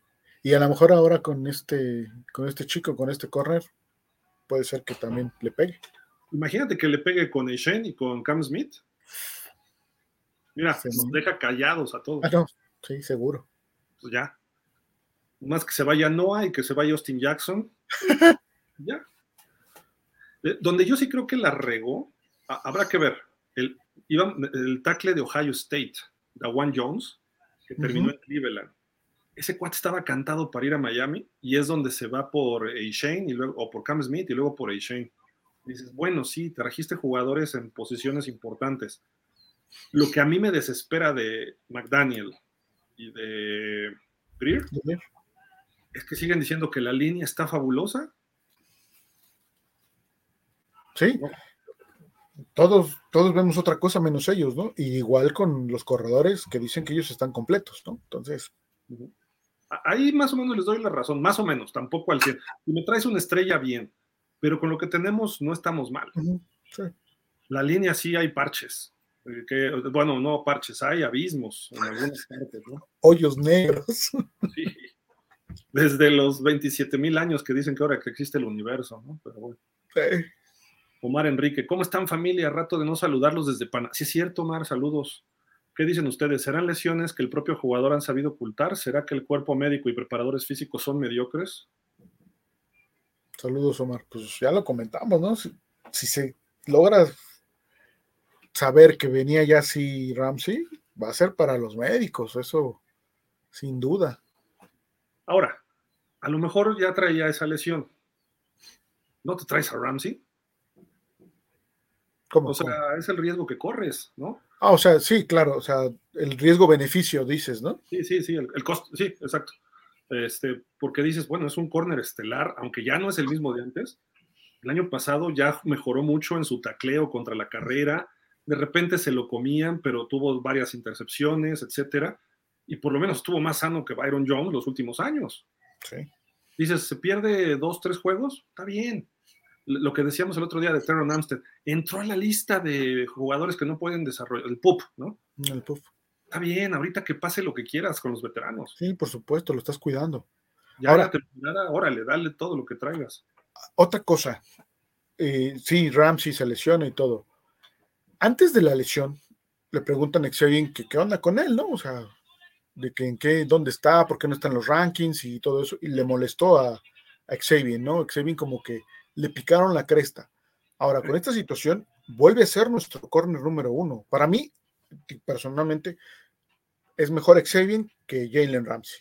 Y lo, lo dije hace, varios programas. Para mí, el corner uno sigue siendo Xavier Howard, ¿no? Es momento de, que Xavier vuelva a salir y vuelva a retomar ese liderazgo y diga, a ver, señores, yo soy el número uno, yo soy quien, quien mueve aquí y yo soy el mero bueno de este equipo, ¿no? sí llegó Ramsey, pero él llegó a complementarnos. Yo soy el, el que marca aquí el paso, señores. Que, cante la de yo soy el jefe de jefes. Casi, casi. Sí, yo, yo, creo que él tiene todavía tampoco mucho, ya se está empezando a entrar a sus años peligrosos. Y creo que también por eso trajeron a Cam Smith, para irlo puliendo. Como vieron que mi muchacho Igbo no jalaba, pues dijeron, tráete otro corner en el draft, ¿no? de cierto impacto pero Xavier todavía puede darnos uno o dos temporadas interesantes y lo ideal es que esté Jalen Ramsey porque ahí sí ya se, balancea y no le lanzan del otro lado todo. Y cuando le lanzan es porque ya tienen mucha ventaja los receptores, porque a todos los corners, todos los receptores, hasta los regulares, les ganan algunas. Entonces, un coreback abusado lo explota y ¡ay, lo quemaron! El bombazo que le hizo este, Stephon Dix en los playoffs. Lo platicábamos el jueves pasado con Miguel, o sea, habrá corebacks que digan, bueno, ¿a quién le voy a tirar? ¿A quién voy a escoger para tirarle? ¿A Ramsey o a Howard, no? Y habrá quien se la juegue contra Ramsey y habrá quien se la juegue contra Howard, pero es un volado realmente. Y además imagínate con Bradley Chubb y Phillips encima de tu cabeza cada jugada y por el centro empujando Wilkins, este, tu muchacho Sealer y sí. Davis. O, en otra, como, como lo veían el martes, ¿no? No sabemos si Jalen Phillips en, una de esas no va a cargar, se va a botar y te va a interceptar ahí en la zona corta, ¿no? O sea, y el tipo cuánto mide, además. sí, exacto, o sea, vienen cosas muy bonitas para la defensa. Sí. Entonces digo, creo que, en fin, de lo que dices, creo que los dos factores, Omar. Este, sí hay jugadores que ocultan ciertas lesiones, pero no son lesiones. Una lesión es lo que te saca de un partido o te saca de varios partidos todos los jugadores están lastimados, más los veteranos, ¿no? Quizá un novato que le fue bien en college, más o menos. Pero todos llegan, ahorita están frescos, pero espérate al octubre y ya empiezan a caer uno tras otro y la rehabilitación empieza muy fuerte. Ya en noviembre y diciembre parece un hospital de guerra, ¿no? O sea, ya, una cosa así. ya nos verán los miércoles dando nuestra, nuestra lista de, lesionados de, de Miami. En septiembre, octubre, noviembre, diciembre. Exacto. Dice por acá Jorge Humberto, ¿no les parece que eh, Shane se parece un poco a Reggie Bush? Ok, también en su estilo, en su estilo de juego. Lo vi en el juego contra Seattle en el 2012. Lo malo es el pecho frío, amigo de Javi Bailoa y Herman Monster Philbin. de Tannehill hablas, ¿no, Jorge Humberto? Sí, sí, de Tannehill. Reggie Bush era un fenómeno. Buenas noches, señores, que tengan buenas noches. Fins up, gracias. Igual, Jorge Humberto. Dice Jorge Cortés, sobre el asunto de Tyreek Hill, ojalá que sí le metan un correctivo y a través del NFL para que dé el ejemplo a los demás que se creen los uyuyuy por ser jugadores conocidos o famosos. Sí, de acuerdo. Jorge Humberto dice, taches a Javi Bailó y Anto Bailó, you al Queretano, ya mi Collage, pay the, pay the man.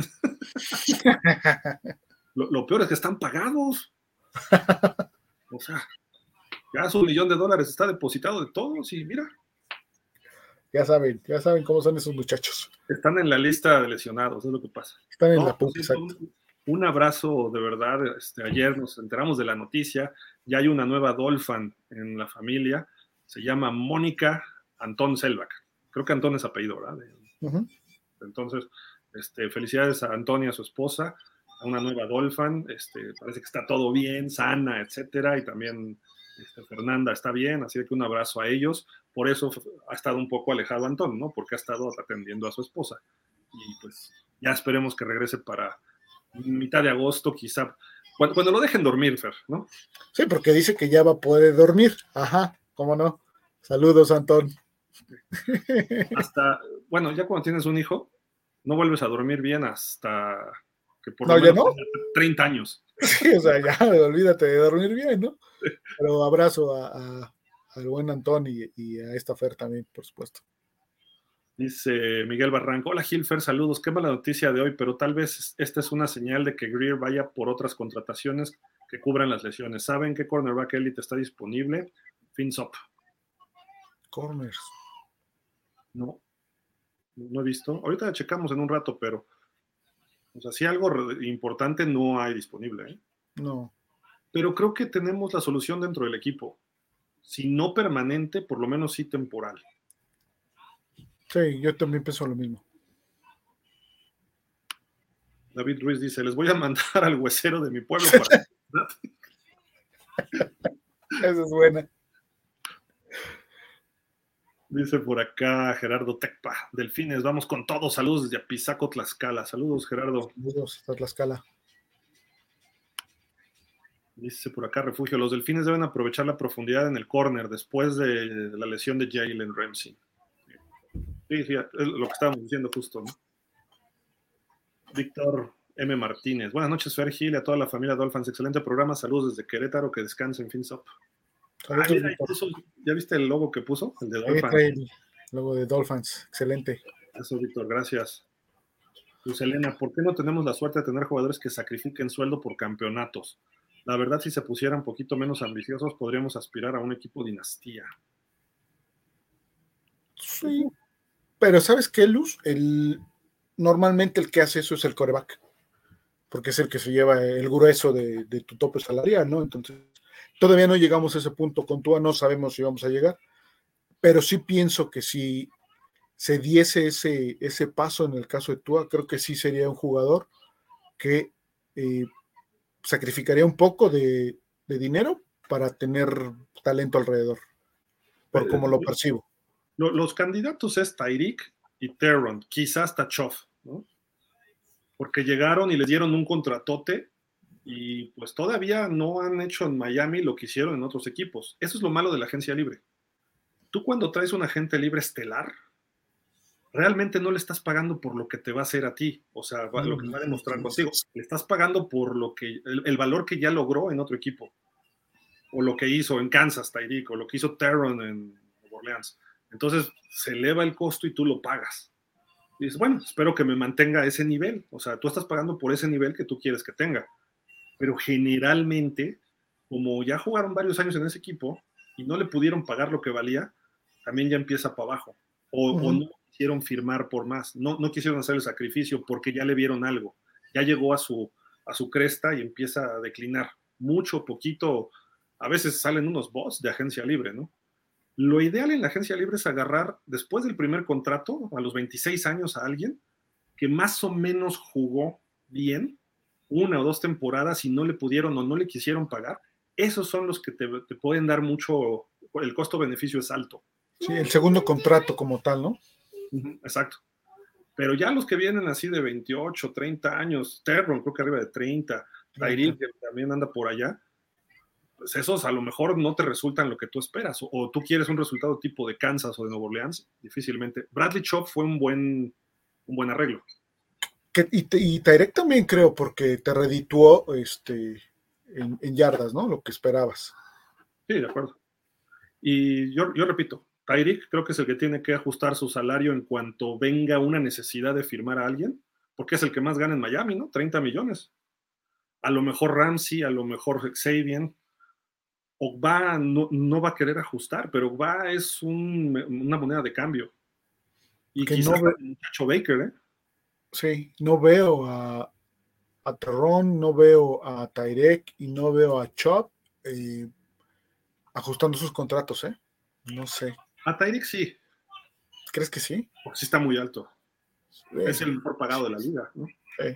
A lo mejor le prorratean los bonos, vete a saber. Ojalá, algo así. Y eso ayuda, y entonces ya liberan espacio y pueden firmar a alguien, ¿no? Pero, mira, se reporta Aarón Ungar. Saludos, Aarón. Saludos, Gil y Javier. ¿Cuál Javier? Es Fer, ¿no? Hoy. ¿Qué pasó, Aaron? ¿Ya ves? No, quiero pretextos en diciembre, cuando los Cowboys le ganen a los Delfincitos. Con eso de Ramsey, saludos. y a mi compa, ah, Javier Medina, hasta Texas. Ah, ya, ya. Sí, sí. Este, no, no, mira, para desgracia de los Cowboys, vamos a salir del Jersey Aguamarina. Ya.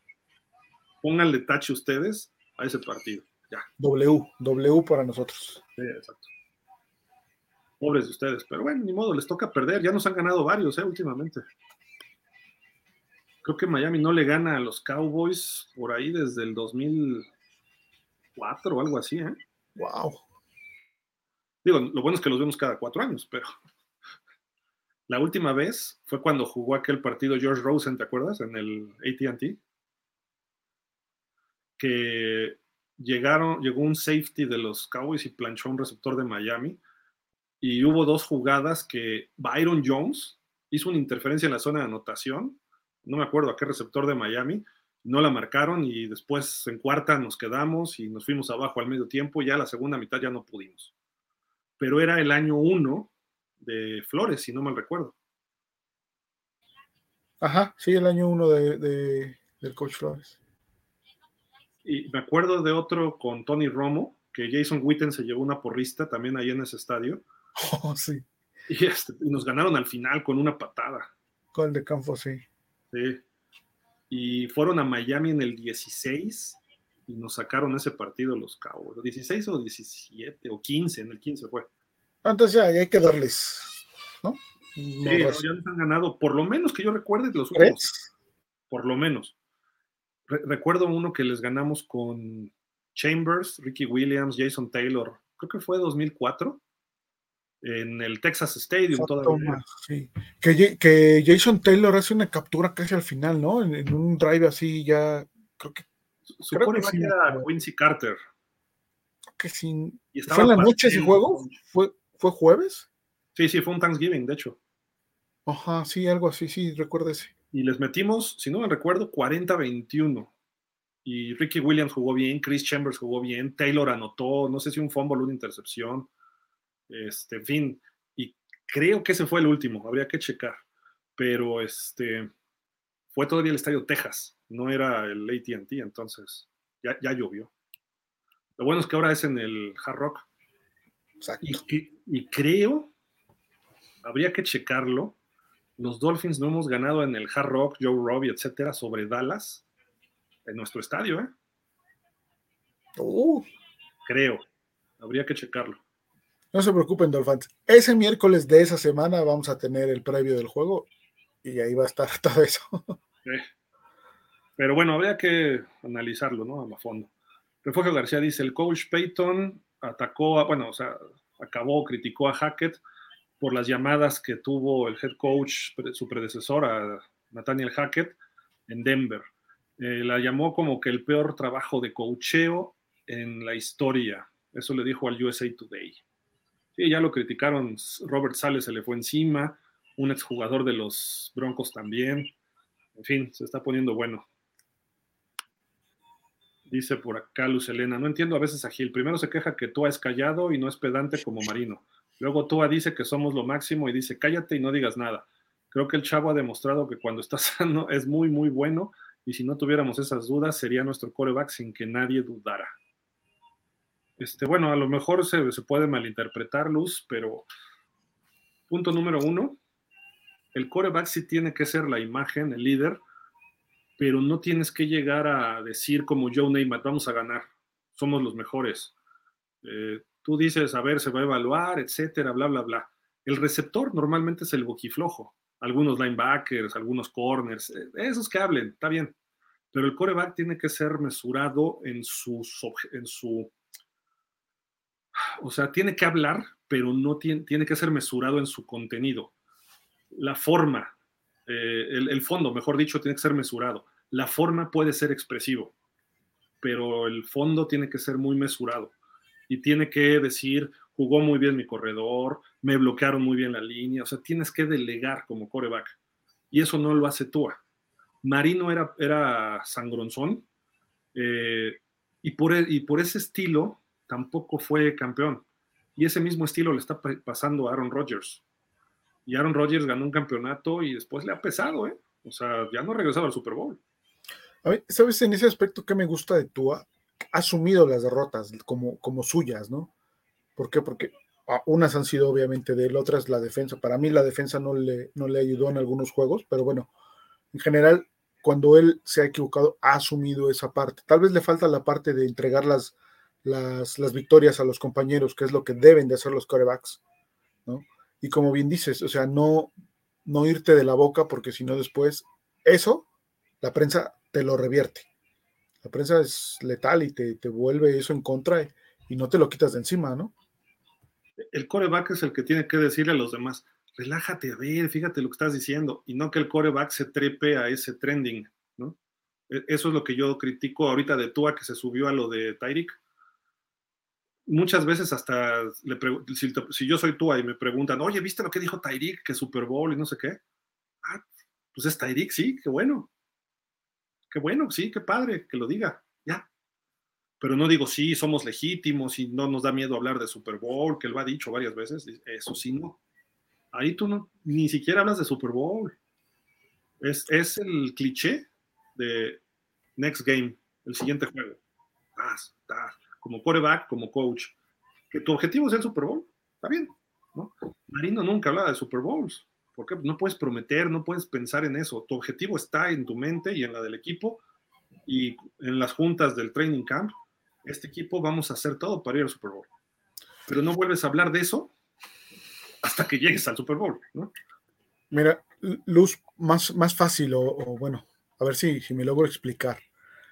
El, el su, su objetivo debe ser jugar bien semana a semana, para que la consecuencia de ese jugar bien sea llegar al Super Bowl y ganarlo. No sé si, si me explico, ¿no? A, ver si queda un poquito más claro ahí. Creo que cuando un coreback se maneja de esa manera, ya tiene ganado mucho terreno previo al juego y después de cada juego. Sí, claro. Y, y el coreback, tienes, uno tienes que evitar errores cometer errores. Y no de palabras, me refiero ya en el campo de juego. Eh, tienes que repartir, tienes que saber cómo eh, darle el balón a todos. Y finalmente, tienes que hacer que los demás crean que tú vas a hacerlos ganar, que crean en ti. O sea, y, y vamos viendo el partido, el desarrollo del partido.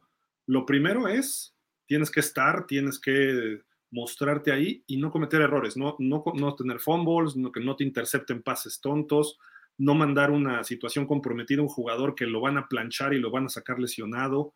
Este, si, muchas veces no sueltas el pase y aguantas la captura, son decisiones de juego, ¿no? Que varían las circunstancias. Luego, dos, tienes que repartir. Entonces, que el contrato de, ese fue un error de tú el año pasado, exagerar con Tyreek, sobre todo en los partidos ya más fuertes, era Tyreek, Tyreek, Tyreek, y ya sabían que iba con Tyreek. Y de repente sí buscaba a Waddle y los demás parecía que ni existían. Gesicki fue inexistente, Cedric Wilson fue inexistente. Por ahí aparecían Sherfield y Crackraft de repente. Pero díganme qué otros receptores jugaron en Miami. Eran sí, y, y Waddle. Y y Crackraft salieron en zona roja, ¿no? Ya jugadas muy específicas de desarrollo para puntualmente hacer, hacer puntos. Es lo que le falta, sí, ahí coincido contigo. Ahí coincido contigo en que le falta repartir el juego, eso sí me queda clarísimo. y esa es la segunda parte. Hacer que los demás digan, ah, es que también Tua me está viendo en el campo, aunque no lo veas, pero tú sabes que viene el receptor por acá, se te compromete y ahí lo mandas, ¿no?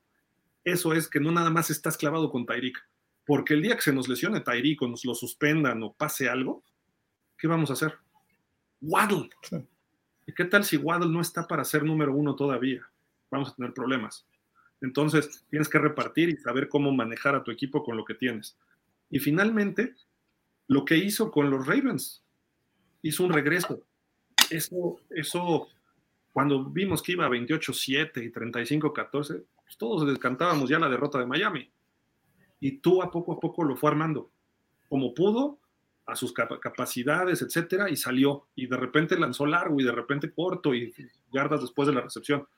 La gente empezó a creer en él y de repente tú a mitad de temporada era candidato para ser MVP porque empezaron a creer sus jugadores y los rivales dijeron aguas, porque no es el Tua de los años anteriores. Empezaron a creer en él. Entonces dices, ok, pero no lo hace de forma consistente, no lo hizo con San Francisco, no lo hizo con los Chargers, no lo pudo hacer con, Green Bay, iba bien hasta que se lesionó. Entonces, ese tipo de cosas son las que un coreback te tiene que dar y no ser el, que genera el headline o, ese encabezado que los coaches rivales van a pegar en su vestidor cuando van a jugar contra Miami. Tua dijo que son legítimos, ¿eh? El coreback. Y además Tua es frágil. Entonces, tú platícale, o sea, tú eres coach de línea defensiva, Fer, y le dices a, a a Khalil Mack, a los linieros que son buenos de los Chargers, oye, ¿vieron las declaraciones de, de Tyreek Hill? Nos vale gorro, sabemos que Tyreek Hill lo va a decir. ¿Vieron las declaraciones de Tua? Son legítimos los, los Dolphins, imagínense ustedes.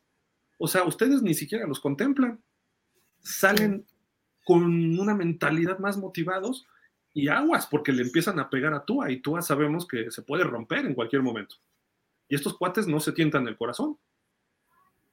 Eh, mucho menos Bousa. Khalil Mack es más limpio, pero los Bousa van a dar. Sí, la, psicología ahí del coach es, bueno, si ellos son legítimos y nosotros les ganamos, entonces nosotros qué somos, ¿no? Sí, o, nos están menospreciando. Si no le digas eso a un defensivo. No, lo peor que puedes hacer, ¿no? Por eso, por eso Mahomes decía, ¿no? En, la serie esta de Netflix, que él es amigo o trata de ser amigo de, todos los linieros defensivos por lo mismo, ¿no? Menos de Max Crosby, ¿no? No los quiere de, exactamente de Max Crosby. No los quiere de enemigos, pues es lógico. Pero, pero está bien, perdón, este, está bien, Luz. Este, sí ha demostrado que es bueno, bastante bueno cuando está sano. Ahí sí, también coincido contigo dice Jorge Humberto, y algo que hizo ahora es decir sus declaraciones de que vamos a hacer una amenaza, y no le importó que se burlaran o que dijeran que no, o que de qué se trata. Hoy demostró confianza. ¿Qué opinan? Seguimos hablando de Tua, ¿no? Que dijo que la ofensiva va a ser peligrosa. Es lo mismo, que lo diga Tyreek, que lo diga Waddle, que lo diga Connor Williams, a Mostert. Dices, órale, ustedes aviéntense como el borras yo digo, estamos trabajando, ya es un segundo, lo que ha dicho también, segundo año de la misma ofensiva, bla, bla, bla, ¿no? Pero el medido es Waddle y no Tua. o sea, yo, yo sé por qué lo hace Tua, para que los compañeros lo volteen a ver y la prensa internacional, perdón, lo voltee a ver. A lo mejor es hasta medido lo que está haciendo, ¿no? O sea, está diseñado, pero puede ser un problema para la, hora de la realidad, para Tua. Y bueno, y para Miami, por lo tanto, si a Tua le va mal, le va mal a Miami. Dice, Hertz sí se fue porque él quería ser protagonista y lo regañó en juego y fue cuando subió Tua. Y lo de McCorkle es de inteligencia artificial, por eso no dio con Patricia, necesitó ayuda de alguien. No piensa ser, no piensa por sí mismo el robotín y es lo que no le parece a la ratotota. Compró a los medios que su primera temporada era como la de Tommy Rarita. Ja, se le cayó el business a la ratotota. Ok. Cuando estábamos hablando de los corebacks de Alabama, ¿no? Yo creo. Refugio García, Jalen Ramsey, ese empujón de fin de temporada va a ser legendario. Ok. Alex López dice, gracias por sus palabras, hermanos Dolphins. Gracias a ti, Alex. Nos estamos viendo. Vamos a acabar, ¿eh? Jorge Humberto, Jacob se subió al avión y deja a McDaniels. Eh, solito se abre la oportunidad de que solo llegue a la cuarta semana, sí, que lo corran, y tarado, dice, que se vaya con su rata papá y que se vaya o, me dice corta, dice por acá, es mejor que O'Brien, que el tonto de McDaniels y que ya se vaya de la NFL y por fin nadie lo contrate. Dice por acá Alcaline, disculpen el vocabulario, pero me choca que el Ramsey haya valido que eso en práctica, que se ponga más abusado. Sí, no, no, tranquilo, tranquilo, Al, tranquilo. Dice Julián Londoño, saludos desde Medellín, Colombia, saludos. Saludos, Colombia. Luz Elena, lo que debo respetar de los Jets es que están haciendo movimientos adecuados desde hace tiempo y están armando el equipo. Si siguen por ese camino, la verdad sí es de pensar. Acuerdo, han trabajado bien por primera vez en no sé cuántos años. Estoy de acuerdo con Gil, un corredor no es necesario para los delfines. Con lo que tenemos creo que podemos competir, pero un buen running back puede hacer la diferencia. Y el problema no es que un buen running back llegue a Miami, el problema es que llegue a un rival divisional. Si hablamos con la verdad, para los avioncitos tampoco es necesario un corredor. Pero vean. Correcto. José Pablo Gómez, cada equipo tiene su sistema de juego. Algunos jugadores al cambiar de equipo no logran jugar igual o mejor de que con quien jugaban. Eh, esto ojalá y pase con Rogers, ¿no crees? ¿No creen, perdón? Pues es que hasta Nathaniel Hackett era su coordinador ofensivo en Green Bay, ¿no? Sí. O sea, tanto cambio, pues no, no va a sufrir, ¿no? Realmente, realmente, Sí, o sea, realmente llevas a Rodgers no para decirle cómo jugar, ¿no? Sino que vas a explotar lo que mejor hace. Y él va a explotar lo mejor de, obviamente, de sus compañeros, ¿no? Entonces, no es tanto que le enseñes un sistema a Rodgers, prácticamente casi, casi le vas a decir, a ver, sale, ahí está, juega. Desde que se fue McCarthy, Rodgers era el que mandaba en Green Bay él escogió a la Fleur y pusieron a Hackett y todo el rollo y él decía, a ver, vamos a hacer esto porque a mí me gusta, me acomoda y tú, tú coordíname. Tú eres mis ojos fuera del campo. Porque Rodgers es un tipo súper inteligente. A veces eso es su mismo defecto, ¿no? Como pudieras decir que es su virtud, a veces eso mismo lo traiciona, ¿no? Entonces, ahorita le armaron lo mismo que tenía. Entonces, no, no, creo que varíe mucho, ¿eh? Jorge Humberto, para mí el Coach era la figura en esa estrella, era la estrella en ese roster porque se fue y lo hizo con Gigantes y Daniel Jones. sí, y lo hizo, no bueno, lo mejor que pudo y 40 millones lo que haría con Tua. ¿Cómo? Sí. Iba a ser nuestro Brian Dable, ¿no? Sí, era nuestro candidato número uno. de, ni de aquí de Dolphins. Ni siquiera fue a la entrevista porque ya estaba amarrado con los gigantes. Sí. Jorge Humberto, los New York Jets, expectativa, expectativa, expectativa, pero ahí está Harry Wisner, como en el oro, New York, están los Mara y la Press. Va a estar este año comiendo muchas consecuencias, cuidado. No entendí nada, perdón. Pero bueno, algo ahí se, se, cuatrapeó el mensaje. José Luis Cancel. Hola, buenas noches. Que te queden con la pérdida de Rocky, ahora jugador de sacar la cara por el equipo al BC World de Beta. ¿Qué? Y de ahí a decir, bueno, no quiero, demuestra ahora. Ah, ok, pero acá abajo viene una. Escríbanos en inglés, este, José Luis. Discúlpenme, el español no es, no es mi fuerte. A veces me confundo y gracias. Buen programa. no veo a todos los jueves y martes. Los veo. No veo todos los jueves y martes desde USA. Saludos, José Luis. Si quieres, escribe en inglés y aquí lo traducimos, no te preocupes. Dice por acá Jorge Humberto, el año pasado Tari Hill invitaba mucho a su amigo Karim Hunt, este año está libre y hoy ni siquiera una oportunidad. ¿No es raro? ¿Habrá algo que no sabremos? ¿Ustedes qué opinan? Puede ser, ¿no? Alex César, buenas noches, Hill. Fer, qué suerte que nosotros hasta cuando nos dejaron tranquilos las hasta cuándo nos dejarán tranquilos las lesiones. sí. Jorge Humberto nos dice, felicidades, Anton Bailovio, ya no vayas a dormir nunca, ya no vas a dormir nunca. ¿Te acuerdas de voy con los cuates o voy al antro o voy a una reunión o me voy a desvelar porque puedo? Pues ahora, nada, y ni en 30 años. Y además con hija. Aparte, sí, o sea. O sea, para los papás, yo, yo tengo dos hijos, ¿no? Pero para los papás una hija tienes que cuidarla diez veces más y es tu eh, pues tu princesa, ¿no? Porque Humberto es como la canción es para toda la vida. Felicidades, un fuerte abrazo. También vendrán grandes bendiciones e ilusiones. Saludos y un fuerte abrazo. Dice por acá Luz Elena, no le digan a Fer, Javi, ¿qué pasó? Él no tiene a Tanegil tatuado.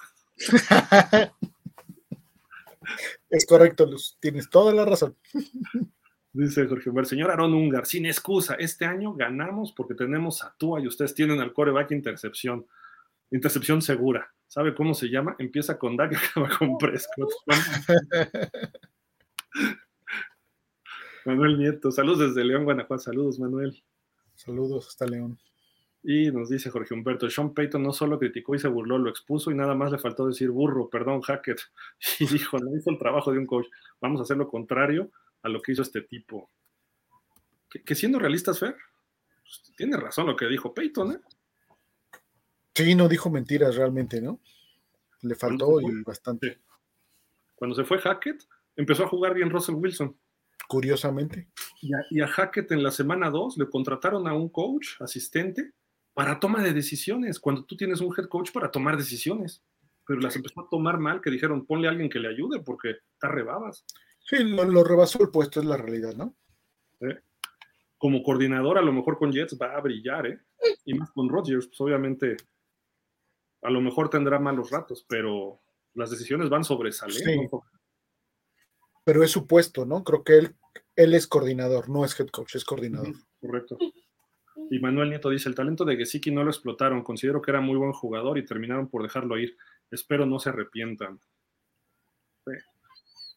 Por ahí leí eh, en relación a Gesicki, eh, Coach O'Brien le puso, les puso a sus alas cerradas eh, videos de Aaron Hernández y de Rob Gronkowski para ejemplificar ciertas cosas, ¿no? Entonces, pues si los hace jugar como él, como ellos, Houston tenemos problemas. Gesicki creo que juega más como Aaron Hernández. Sí, y el otro más como Gronk, ¿no? no recuerdo su nombre ahorita. Pero es, Hunter Henry, ¿no? El que se quedó. Exacto, Hunter Henry. Y de hecho él dijo que Aaron Hernández era una leyenda, algo así dijo, ¿no? Y todos se espérate, tampoco. sí, no, no es para tanto, pero sí tienen juegos similares. Sí pues ahí está, ya acabamos, nos, colgamos un poquito como siempre, pues somos, bueno, soy rollero, pero Fer los hace más rápido los programas y concisos, pero bueno, Fer, algo que quieras agregar o algo. Nada, Gilga, agradecer obviamente a todos los Dolphins que nos escribieron, a los que nos ven después, este, a todos, ¿no? Este, solo este, esperar que eh, se tome, bueno, que mañana sepamos qué pasa con Ramsey, que no sea, bueno, de los males el menor y que este, creo que el equipo lo va a tomar de buena manera hasta su regreso y hay con qué suplir esa, esa ausencia. Entonces, estamos tranquilos y ya está más cerca la temporada. La próxima semana ya hay juego, ¿no? Sí, el, jueves, el jueves es el día de el juego del Salón de la Fama entre los Jets y Cleveland. El sábado entrará Zach Thomas al Hall of Fame. Es el sábado 3, no, no sé la fecha, no me acuerdo. Creo que sí, sábado 5 me parece, no sé pero este, ahí estará ya Zach Thomas como el miembro 370 de 371 y será el undécimo Dolphin en el Hall of Fame, así de que pues estaremos pendientes de todo lo que ocurra la próxima semana y dentro de dos semanas ya jugarán los Dolphins su primer partido de, pretemporada, así de que estaremos pendientes. Si juegan en jueves, ¿haremos el programa, Fer? Es la pregunta, yo creo que no, ¿verdad? No, yo creo que no, este, si es jueves creo que vamos al post nada más, ¿no? Sí, hacemos ahí una plática después del juego, ¿no? Sí, exacto o, si es en viernes o en sábado, no sé, habría que checar los, las fechas, pero tenemos dos semanas para descubrirlo. Muchísimas gracias, Fer, como siempre. Saludos allá a los muchachos que están despiertos a esta hora, los chiquillos. Sí, por ahí ya escuchaste, ¿verdad? Ya lo escuchaste por ahí. Salúdalos, salúdalos de mi parte. Claro, que sí. Al travieso de Iker. Claro que sí, con gusto. Y, bueno, pues, excelente noche para todos. Así como tú. Correcto. Y el pingüinito. Pues muchísimas gracias, de verdad, todos los comentarios y nos vemos el martes otra vez por acá. Si ocurre alguna contratación o algo, nos conectamos algo rápido para platicar del mejor equipo de la NFL, los Miami Dolphins, y pues listos ya para la pretemporada. Muchísimas gracias, pásenla bien, buena noche y pues nos vamos. Fins up, gracias, como siempre, cuídense. Déjenme encuentro la salida, nada más, espérenme. No estaba listo. Mucha, el que mucho se despide, pocas ganas de irse tiene, pero bueno. Gracias, Fer. Nos vemos. Vale, buenas noches.